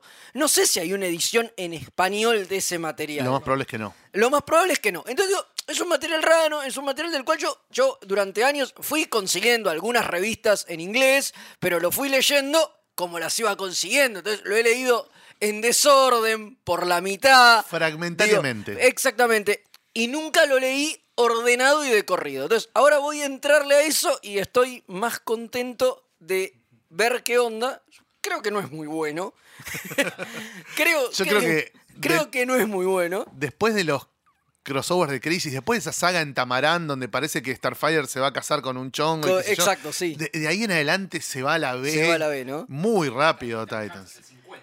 Hasta, Claro, hasta el, hasta el hasta Who 50. Wonder Girl. Claro, a- hasta el 50, que eso sí es lo que después Sí, publicaron los sí, gallegos, digamos, que, que es sí. donde vuelve Pérez, etc. Sí. A ver, yo eh, es lo, que, es lo que más o menos me imagino y recuerdo, pero bueno, pero estoy contento de poder entrarle de corrido y bien a esta etapa y eso me tiene como... como, co- como Entusiasmado. Como entusiasmado. Y, y- y hubo algo más o menos nuevo, me dijiste que, que te llamó la atención y que querés recomendar. Sí, eh, Frieren. Frieren es un manga que está editando acá Ibrea eh, de fantasía heroica, espada y brujería, si prefieren, como quieran llamarlo, que me llamó la atención por lo siguiente. Tiene un anime nuevo que acaba de salir eh, del estudio Madhouse. El estudio Madhouse es el que animó Dead Note y ha hecho grandes series de anime. Entonces, este es un manga que cuando llegaba a la comiquería donde yo laburaba decía, "Eh, este manga, qué sé yo, tiene un dibujo muy genérico, digo, pero tiene esta onda de D&D, ¿no? Que a mí me gusta, yo soy rolero, esas cosas me llaman la atención. ¿Te acordás el autor? No, es una autora, pero ni en pedo me lo acuerdo. Y bueno, nada. eh, y por eso siempre me llamó la atención. Y cuando vi que Madhouse le hacía una serie de anime, dije, che, pará, si Madhouse pone Esta guita. esta guita acá, esto tiene que ser un poco mejor que el promedio. Y leí el primer tomo y la verdad está muy bueno. Se llama... eh, Frieren es el nombre de la protagonista, se llama, y tiene como el subtítulo pedorro de Más allá del final, porque trata justamente de eso. Es, eh, la protagonista es una hechicera elfa que eh, transcurre, acá me chiflan, el autor es Canejito Llamada. Canejito eh, llamada. Y tiene... Eh, aquí está, claro. Ah, claro, acá dice, eh, su casa ave eh, es, debe ser el dibujante. Su casa ave y Canejito Llamada son los autores. Su casa, ave. Pero igual, si van. Y lo y, a ver, si van, buscan Frieren. eh, esta semana acaba de, de salir el. O sea, para cuando salga el podcast, va a ser la semana pasada. eh, acaba de salir el octavo tomo publicado por Ibrea. eh, o sea que se consigue. Frieren. Bueno, Frieren. Eh, y bueno, estaba contando un poco la idea. La idea es que está esta elfa que, bueno, los elfos son, son inmortales o extremadamente longevos y como sea. La cuestión es que el grupo de esta mina, digamos, que es una party de, de cuatro miembros, qué sé yo, destruyen a, como al rey de los demonios y salvan el mundo. Y después de eso, como ya salvaron al mundo y son los héroes más grandes del mundo, se separan y se disuelven. Y la historia transcurre 80 años después de esto. Ah, bueno. Donde esta mina, como es inmortal. Por eso está bueno ya- el título, más allá del final. Claro, eh, sus compañeros se murieron y qué sé yo, y ella como que recorre el mundo y va, y va haciendo otras cosas, qué sé yo, que están relacionados con todo lo que pasó antaño y hay como un bastante flashback y cosas que remiten a eso, pero, pero O sea, está juega- bueno. Por ahí juega más a la nostalgia que a la adrenalina de las machacas y todo eso. Totalmente, totalmente. es, interesante. es, es- es mucho más eh, nostálgico y tiene mucho más que ver con, con lo que ellos vivieron antes, que vos no lo viste, porque arranca 80 años literalmente. después de que se terminó la machaca. Claro, claro. No, no. Además, no, arranca en ese momento, pero, pero arranca literalmente por el final. Arranca con ellos volviendo diciendo, matamos al rey de los demonios, Qué salvamos al somos". mundo.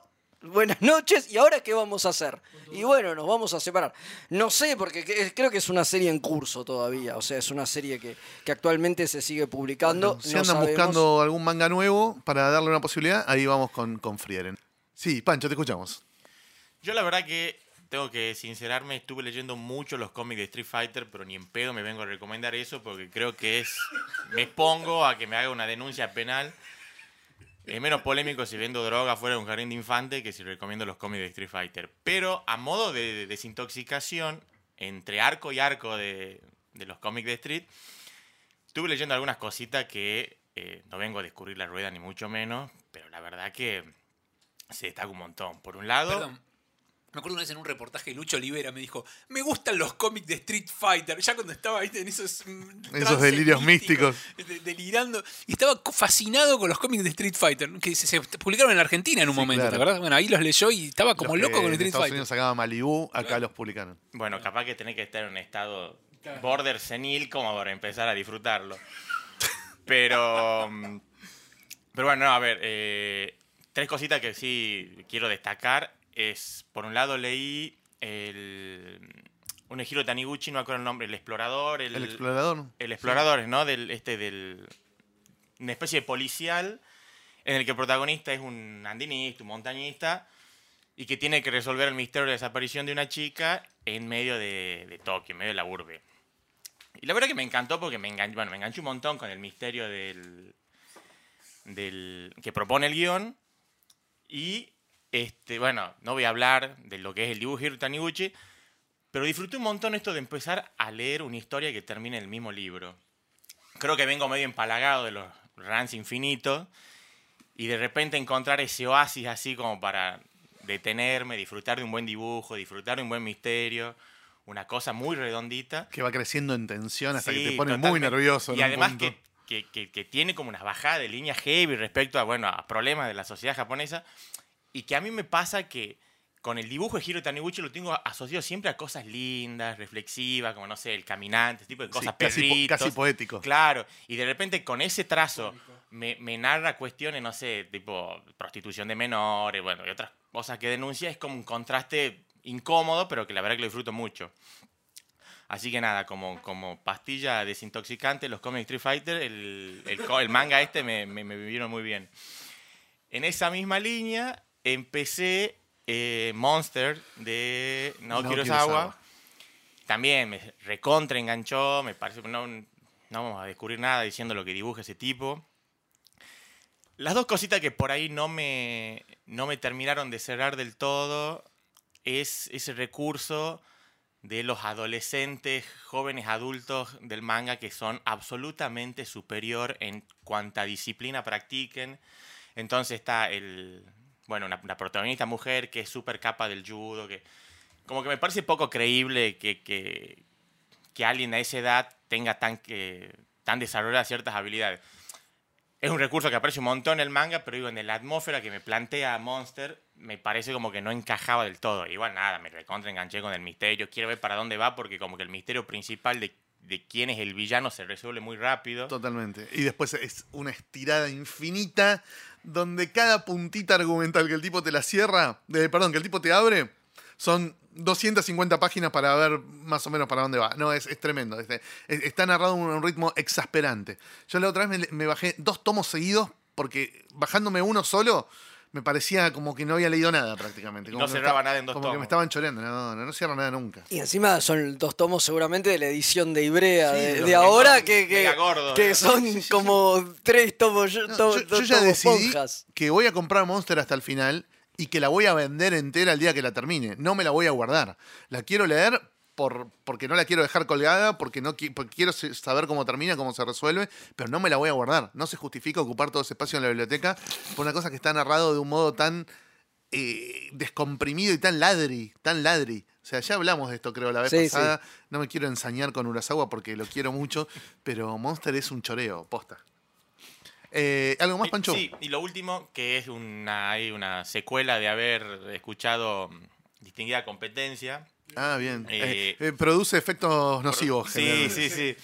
Eh, estoy releyendo y redescubriendo, porque lo había leído hace bastante ya, eh, Gotham Central. Qué buena que es. Pero porfa. Gotham Central todavía no hablamos de Gotham Central. No, pero hablaron de eh, Gotham, la anterior de, de Ruka, De Detective. de Detective. Sí. Y esto es un poco la, la- sombra de sí, Detective sí. que llega ahí y se termina construyendo en otra cosa maravillosa. La verdad que todo lo que es el, el- el ecosistema ese de- de del departamento de policía de, de Gotham. Bueno, Gotham se viene pronto en un momento, así que también estás invitado a debatir cuando toquemos, nos toque hablar de Gotham Central. Bueno, muchas gracias. La verdad que, nada, está buenísimo. Cómo construye los personajes, eh, los truquitos esos que tienen, no sé, la pasante que es la que puede prender la batiseñal, porque toda la cuestión legal que viene con prender es el- la lamparita. Los dibujos de Michael Lark siempre al palo, al palo. Y me encanta esa sensación que está, muy bien transmitida de el, el cagazo que se pegan los policías cuando aparecen los villanos de, de Batman.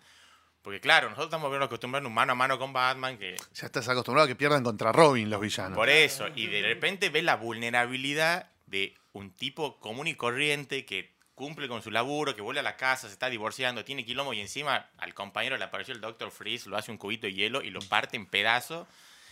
Y también un poco cómo les afecta eso la autoestima decir, che, no podemos ser tan nabos que siempre nos tiene que salvar la papa Batman. ¿Qué vamos a hacer respecto a eso? Bueno, la verdad que lo disfruto un montón. Así que si todavía no le han entrado, por favor, dejen de lado Street Fighter y vayan con Gotham Central.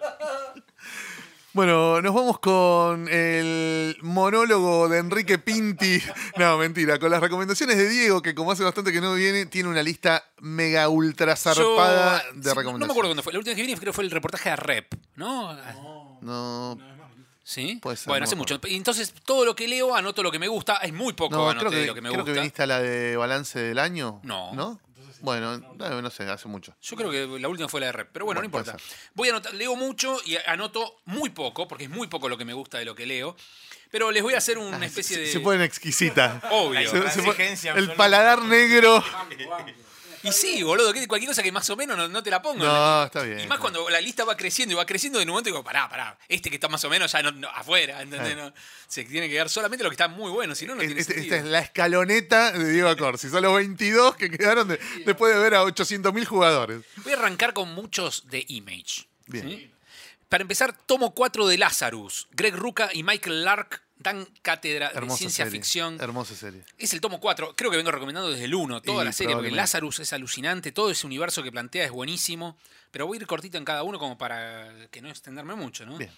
Eh, también de Image. Tomo 3 de Black Science, de Rick Reminder y Mateo Escalera. ¿eh? Escalera. Bueno, otra gran serie que vengo recomendando desde el tomo 1. Una especie de Fantastic Four pasados de rosca. Con mala leche, Mala dark. leche. Sí, Sí. sí, sí. Y Remender les va encontrando nuevas vueltas y tipo eh, las versiones alternativas de los otros universos van apareciendo. Muy como el Fantastic Four, ¿no? Y los dibujos son maravillosos. Sí, Sí. los colores también, sí, sí, es hermoso. Parecen de, de- la zona 84, ¿viste? Una cosa- Después el tomo 2 de Injection. Injection es una de Warren Ellis y Dylan Shalvey, Declan Shalvey. Declan Shalvey, Sí.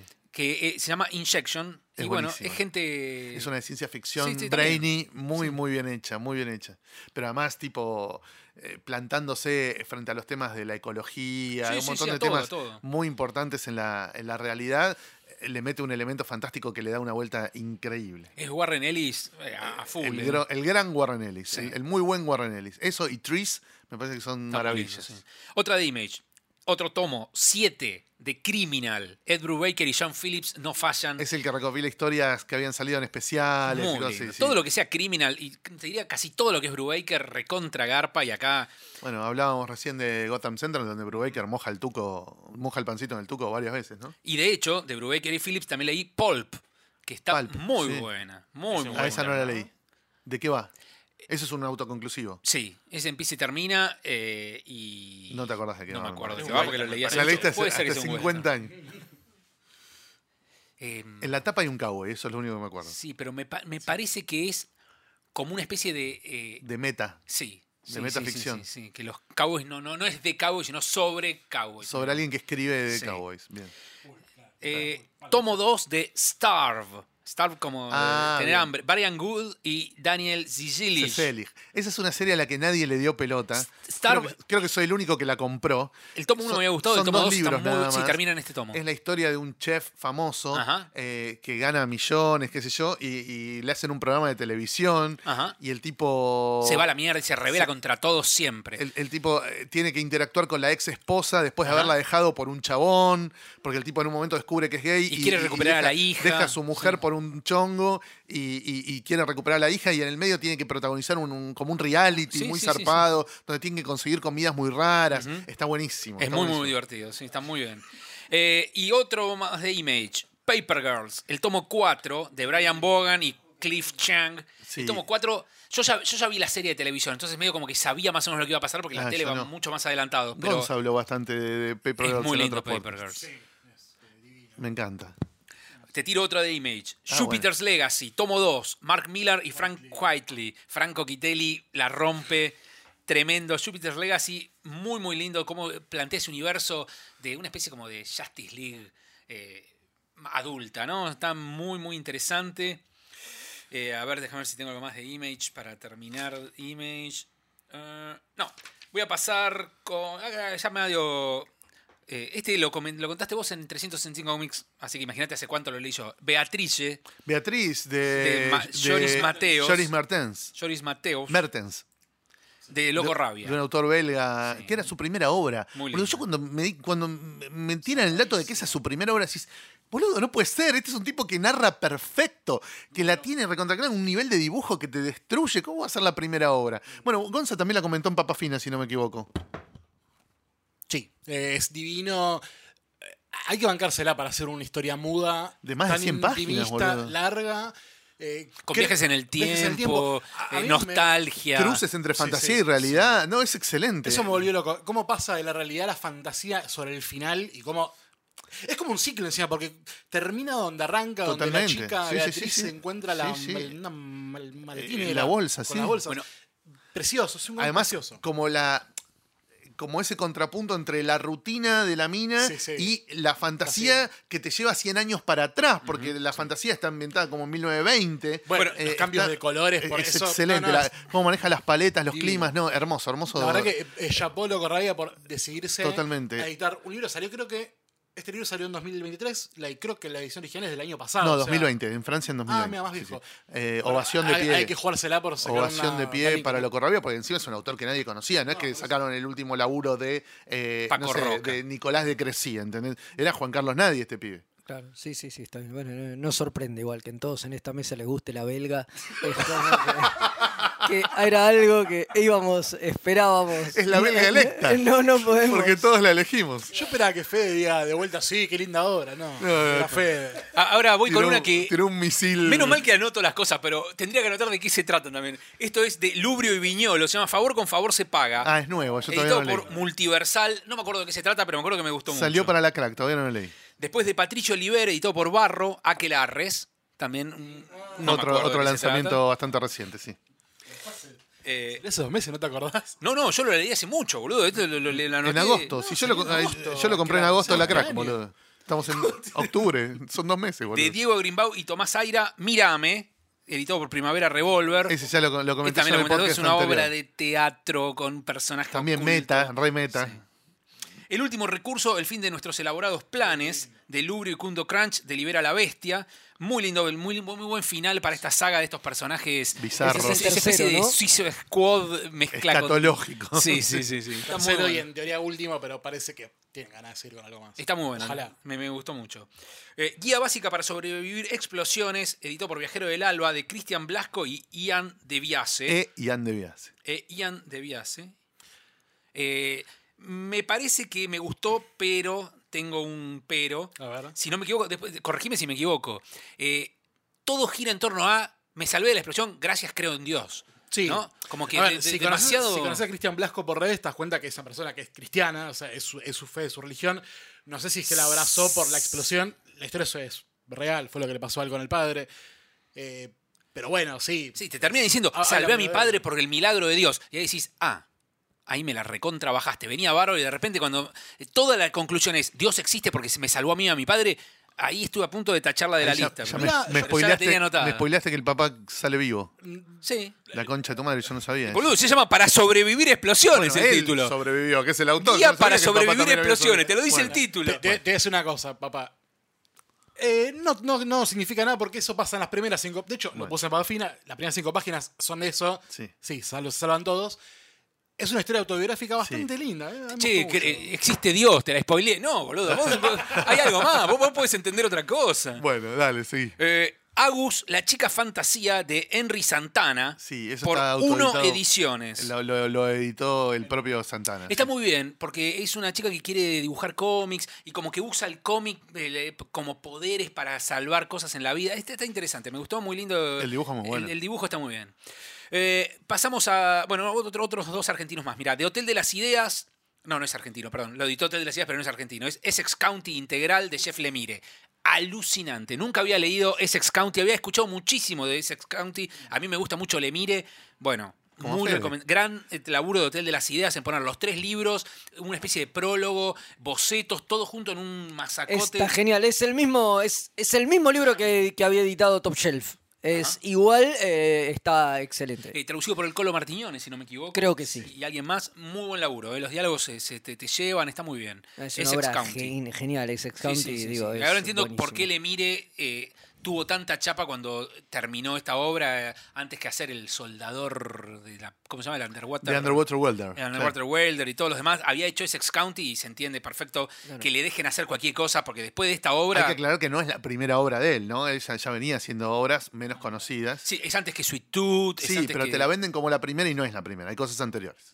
Pero muy. La primera obra larga, los demás eran historias más cortitas, me parece. No, había de 100 páginas también. Ah, Sí, pero eran, No- más, no pero también eran dibujadas, más eh, no, under. y eran mucho más under y Más eran under. para editoriales más Más chicas, incluso Claro, a- está algunas autopublicadas. Pero eso no quiere digo. decir que sea la primera No, obra. no, bueno, claro, es la primera obra en un editorial más La o primera que menos. llamó mucho la atención, Sí, ganó sí, premios y le dieron mucha pelota. Voy con otra de Hotel de las Ideas, aunque no, no por supuesto no, no estoy recibiendo dinero de ellos, pero eh, están publicando cosas muy buenas. De Juan Ungo Sáenz Valiente, El El animador, ese fue lo último que leí, me encantó. Es la historia del padre de Juan Sáenz Valiente, que era un animador famoso.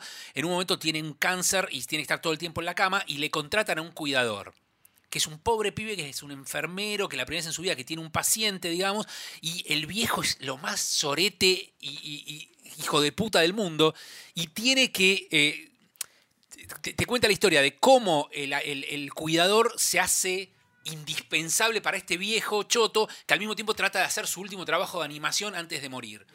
Muy lindo, muy, los dibujos de Juan Ungo son tremendos, la- le- los diálogos son buenísimos, es crudo, cómico, todo al mismo tiempo. El animador, el animador es el padre de Juan Sáenz Valiente, que fue animador posta. Eh, Tiene eso que a la, a la papa le encanta, que es que hay una página y viene una historieta en una página y del otro lado está la página en blanco. eh, no, no es la página en blanco, lo es va a que, no, es que el viejo está animando un trapo.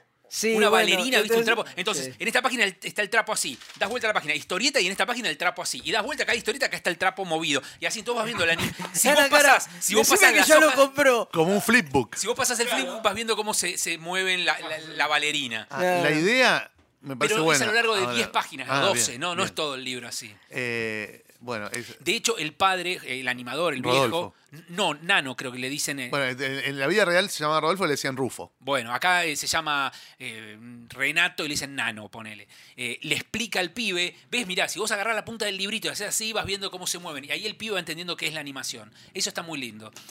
Eh, última cosa, editado por los amigos de Marvel. Mark Wade y Chris Samney la siguen rompiendo con Daredevil. Leí el tomo La 7. siguen rompiendo hace 10 años. ¿no? Bueno, el tomo 7. Imagínate, tomo 7. Es el último, sí. Bueno, muy muy bueno, como le siguen encontrando aristas al personaje. Pero es el último, perdón, es el último de como la primera De mitad. la primera ongoing. Porque después arranca de nuevo la serie Claro. con el mismo equipo. Claro. Bueno. No sé, yo llegué hasta acá y la verdad que este tomo me gustó más que los anteriores. Me parece que Wade se las rebusca para seguir encontrándole jugo a un personaje de 1964. Tres. ¿Tres? Ah, bueno, 30 años. No, 60 años de Daredevil. Bueno, eh, eso es todo. No sé si quieren algo más, pero creo que ya eh, No, no, terminé, ¿no? cumpliste con creces. La verdad que eh, no- nos regalaste 162 minutos de, de- de muy buena recomendación. Eh, Gonza, ¿tenés algo para recomendarnos muy rápido? Un, un solo libro, porque sigo ahí laburando con cosas de comiqueando. Leí un libro que hace rato tenía ganas de leer, que fue medio furor en España el año pasado, de Paco Sordo, si no me equivoco. Ah, sí. El Pacto, espectacular. Sí, sí. Fue Eh, furor posta eso. Ganó el premio nacional. Sí, ganó un premio, sí. Em, sí, creo que el premio nacional, no me acuerdo qué premio.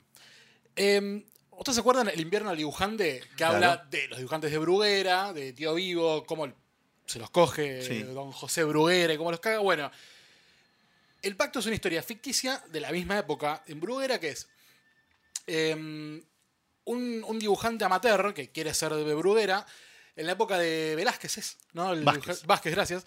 Em, Manuel Vázquez. e- Era furor después de que echaron a todos los dibujantes, quedó Vázquez solo. Y lo que querían en Bruguera eran imitadores de Vázquez.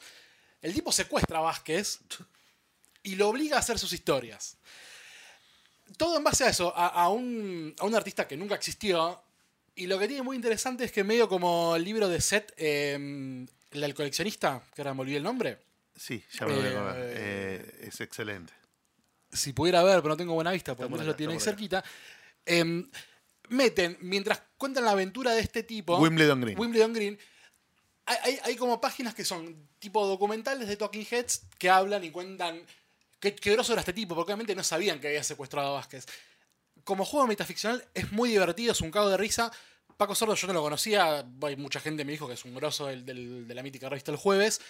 pela un dibujo espectacular, tiene dos registros distintos. Hay uno que es muy parecido al de Bruguera, muy redondo, alegre, infantil, y uno un poco más realista cuando hace que hablen eh, figuras eh, de la vida real. Es un libro que es difícil de conseguir, creo que ni siquiera está como para bajar. Yo lo encontré casualmente en una comiquería, pero si lo pueden capturar, creo que vale la pena.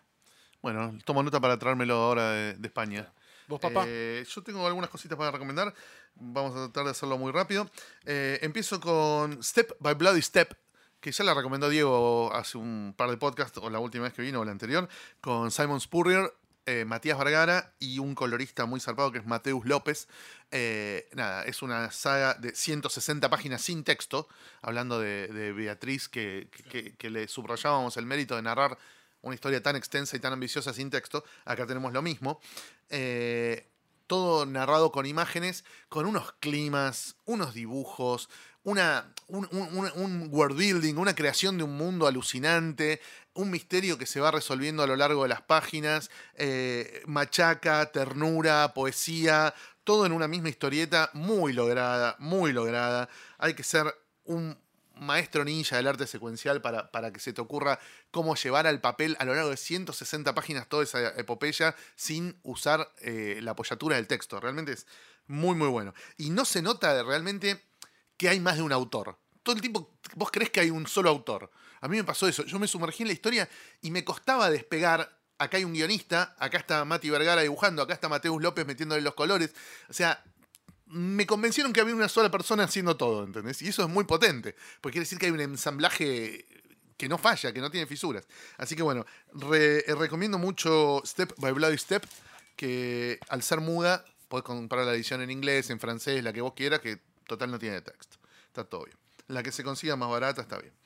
Eh, sigo muy manija con Innocent, el manga de Shinichi Sakamoto, que narra eh, de modo muy, muy, muy descomprimido toda esa larga previa hacia la Revolución Francesa, centrada en esta familia de verdugos que tienen a su cargo la ejecución de los criminales en la Francia de fines del siglo XVIII. Es espectacular el dibujo, también el nivel de poesía que le pone este hijo de puta, cosas tan atroces como descuartizamientos de personas. Vos ves tripa, sangre, gente a la que le arranca los brazos, las piernas, la chota, y todo es hermoso y se ve todo de una manera tan linda y visualmente está todo tan laburado y es tan sofisticado que decís, boludo, este tipo le pone belleza al horror. Es un genio. Realmente, bueno, es un equipo de gente numerosa, ¿no? Un solo tipo no puede hacer eso nunca, jamás. Eh, es, es realmente alucinante. Si no tuviera guion, también habría que comprarlo solo por la chapa del dibujo, pero además el guion es muy bueno. Recomiendo mucho Innocent, la está sacando Ibrea, creo que va por el tomo 7, si no me equivoco, o por ahí. Eh, eh, me volví a enganchar con Squirrel Girl, que la había dejado hace mucho, había leído un solo tomo, ahora me enganché con el 2, está muy bien. Es Ryan North, el guionista de Fantastic Four y de Matadero 5, el que hizo la adaptación con Albert Monteis de la novela de Kurt Vonnegut. Vonnegut. También editado por Hotel de las Ideas. También tiene edición argentina desde el año pasado y con dibujos de Erika Henderson. Es muy divertido. Es una historieta en joda, con algo de machaca, mucho de interrelación entre personajes. Juega también a mirar el universo Marvel desde un lado medio extraño, como es el de una pendejita que tiene mucha onda y poderes muy locos. Está, es, muy divertido. Se lo puedes dar a gente que no lee historietas eh, y superhéroes y le va a gustar. Lo que más me gustó de este último tiempo es París-Londres, una novela gráfica de Joan Sfar que es una belleza, una demencia. Es una historia aventurera, como, como de aventura así rocambolesca, con un plan limado de los malos y unos buenos dispuestos a todo, con tal de desarticularlo. Pero además tiene momentos en los que se va a la mierda con el humor. Parece, en un momento parece que, no sé, están haciendo una novela de Julio Verne y en, el momento, y en un momento aparecen eh, Casero y Capuzoto, ¿viste? Haciendo un humor tipo cha-cha-cha donde todo se va a la mierda. Bueno, es genial, es genial. El dibujo es espectacular. Tiene mucho, algo que me sorprendió mucho, tiene construcción de universo. O sea, el principal personaje secundario es el que fue protagonista de los dos primeros álbumes que hizo Sfar en su vida. Nombran en un momento, uno le, le empieza a contar la historia al otro del Malca de los Leones. Y es la misma historia que cinco años después Sfar hace en el segundo o tercer libro del Gato del Rabino. Está todo enganchado. En un momento empiezan a nombrar a Petrus Barbiller. Petrus Barbiller es otra serie de Sfar que él no dibujó, que la hizo con otro dibujante. Está todo el mismo continuidad, es una locura. Es muy, muy bueno. ¿Esto ¿ya Muy- está editado en inglés o eh, está editado en castellano por Ponen Mon Ah, en el 2004 5 Es una historia del 97 Tratar de conseguirlo. de cuando recién empezaba el maestro Sfar. Eh, muy, muy buena. La traducción es buenísima, te cagás de risa. Ah, vos lo en español. Lo leí la edición de Ponen Mon, sí, sí, la, la española. Muy, muy buena. Lo recomiendo un montón. Eh, ¿Y qué más? Bueno, Beatriz, ya hablamos muchísimo, no quiero extenderme demasiado. Eh, ah, retomé Suiza de Squad, mamita querida. Tomo 5, el que trae los números 31 al 39 de la época gloriosa de John Strander. Lo, lo había leído 20 veces, me acordaba situaciones y diálogos de La, la memoria. saga de Apocalypse. La saga Apocalypse, la previa y la post. Claro. Hasta, hasta que va en cana Amanda. Sí, sí, sí. sí. Es desde el Private Lives que conduce el cura, el padre Kramer, hasta que Amanda va en cana. Es la mejor parte del squad. Es donde, donde Ostrander cosecha todo lo que sembró y dice, bueno, ahora me llevo todo esto y, y lo pongo en la silo bolsa, ¿viste? Acá tengo chapa para, acumulada para 10 años y me chupan la pija. Eh, es impresionante esta, esta época del squad. Está John K. Snyder prendido fuego. Que es del año 88, Es eso, ¿no? 89 y 90. Algunos números son del 89 y los últimos son del 90. Es excelente, excelente. Si les gusta el universo DC mirado desde una óptica que combina el Grim and Gritty con algo de humor, porque no es nada más Grim and Gritty, no es solemne. Por momentos quiere ser la Justice League de Giffen también, porque a- hablando de Giffen, Dios lo tenga la gloria, ya le haremos un podcast especial eh, para la Comicando Digital. Eh, y eh, nada, es, es demoledor, es demoledor lo que hacen Ostrander y sus, y sus compañeros en esta, en esta historia. Eh, y con esto cierro, no tengo nada más para, para recomendar, he leído otras cosas que, que capaz no ameritan por ahora la recomendación. Eh, no sé si alguien quiere agregar algo más. Bueno, les contamos, igual lo van a, lo van a ver, que el sitio va a estar parcialmente actualizado hasta el 20 de noviembre. Van a subir notas, van a subir eh, agenda argenta, Cachas va a subir pantallazos, va a haber varias cosas, pero no va a haber todas las, todos los días, capaz las tiras, capaz las columnas, capaz las secciones, capaz los comic clips. Todas esas cosas no se van a actualizar como lo venimos haciendo hasta el 20 de noviembre. En el canal de YouTube también vamos a tener una emisión en vivo de Ludoteca Comiquera y No, después... Cuando se estrene este podcast ya la va a haber pasado. No, no, pero va a haber una en noviembre antes de que yo vuelva. ¿Por qué? Era, no es, y quizá la hacemos después de que vos vuelvas. No, no- no tenemos fecha todavía. Bueno, lo más probable es que sea antes. Nunca bueno. hablamos. Vos me preguntaste cuándo no, va a ser. no importa. Ah. Va a haber. Bueno, después le buscamos un lugar en la grilla del canal a, a la ludoteca de noviembre. Pero eh, no esperen que en el canal se actualice, se- subamos contenidos durante las primeras tres semanas de noviembre, porque lo más probable es que no suceda. Va a debutar Fede como co-conductor de Agenda Abierta. En agenda abierta. eh, la agenda abierta de fin de octubre habíamos dicho que no se iba a hacer porque yo no estaba, ahora sí se va a hacer porque Fede va a tomar la posta y va a conducir esa entrega para beneplácito de todos ustedes que le van a poder hacer un, un- un bucaque virtual. Se va a de 3.000 el dólar.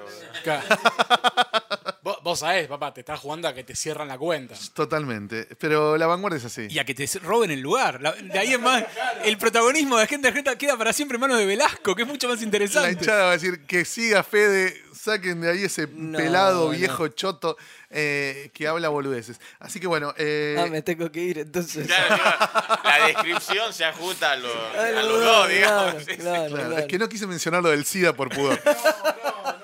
Eh, bueno, el, el canal de YouTube entonces no va a estar tan activo tampoco. Como les conté, yo tengo un viaje por delante de un mes eh, y, y voy a estar de vuelta para el 20 de noviembre. Nos da vacaciones a todos, vamos. Totalmente. No, hay que laburar para la Comiqueando Digital, muchachos. Que hay que terminarla Ah, sí, para fin de año. Para cuando vuelvas, ¿no? Exactamente. Eh, así que bueno, muchísimas gracias a todos los que nos acompañan, a todos los que nos saludan en los eventos a los que vamos. Eh, la vez pasada les conté que me iba a Chile, ya me fui a Chile, ya me fui a Uruguay. Un montón de gente copada que se acerca a felicitar por los podcasts, por el canal de YouTube y demás. Muchísimas gracias a todos. Eh, los que todavía no se descargaron la Comiqueando Digital, esas tres o cuatro personas que todavía no se descargaron la Comiqueando Digital, métanle pata. Eh, eh, no la estamos aumentando al ritmo que aumenta el dólar. O sea que el que la compra en pesos hoy la está pagando regalada. Hagan ese esfuercito que a nosotros nos viene bárbaro y para ustedes la verdad que es una chaucha. Y se van a llevar, obviamente, papa muy fina. Así que bueno, nada más por hoy. Muchísimas gracias, Pancho, por este rato. Ustedes por invitarme, siempre un placer. Muchas gracias, Diego. Gracias a ustedes. eh, estaremos viéndonos en la ludoteca comiquera de noviembre. Seguramente. Muchas gracias, Fede. De nada. Eh, Con la boca llena, contesta Sí, Fede. estaba mas- me agarraste masticando. ¿Qué querés que haga? Faltan dos minutos para terminar. Podías esperar para meterte Eh, esa bueno. chota en la boca. Es lo que hay. Y muchas gracias, Gonza, como siempre. Es lo que hay. Eh, los esperamos también con distinguida competencia, que tendrá algún episodio más eh, en estos días. Y. Está de vuelta en yato, pero bueno. Sí, eh, no, pero el lunes 23, esto, este podcast Sí. sale antes del 23. Sí. eh, el lunes 23 hay un episodio más y después sí un, un pequeño paréntesis. Bueno, será hasta la próxima. Chau, chau.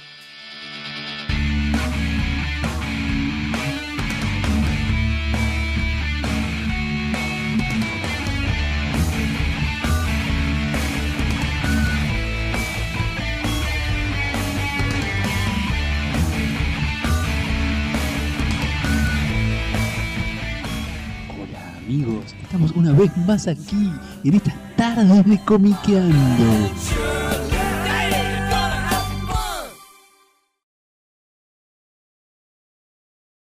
Estabas en la cúspide. Qué pelotudo.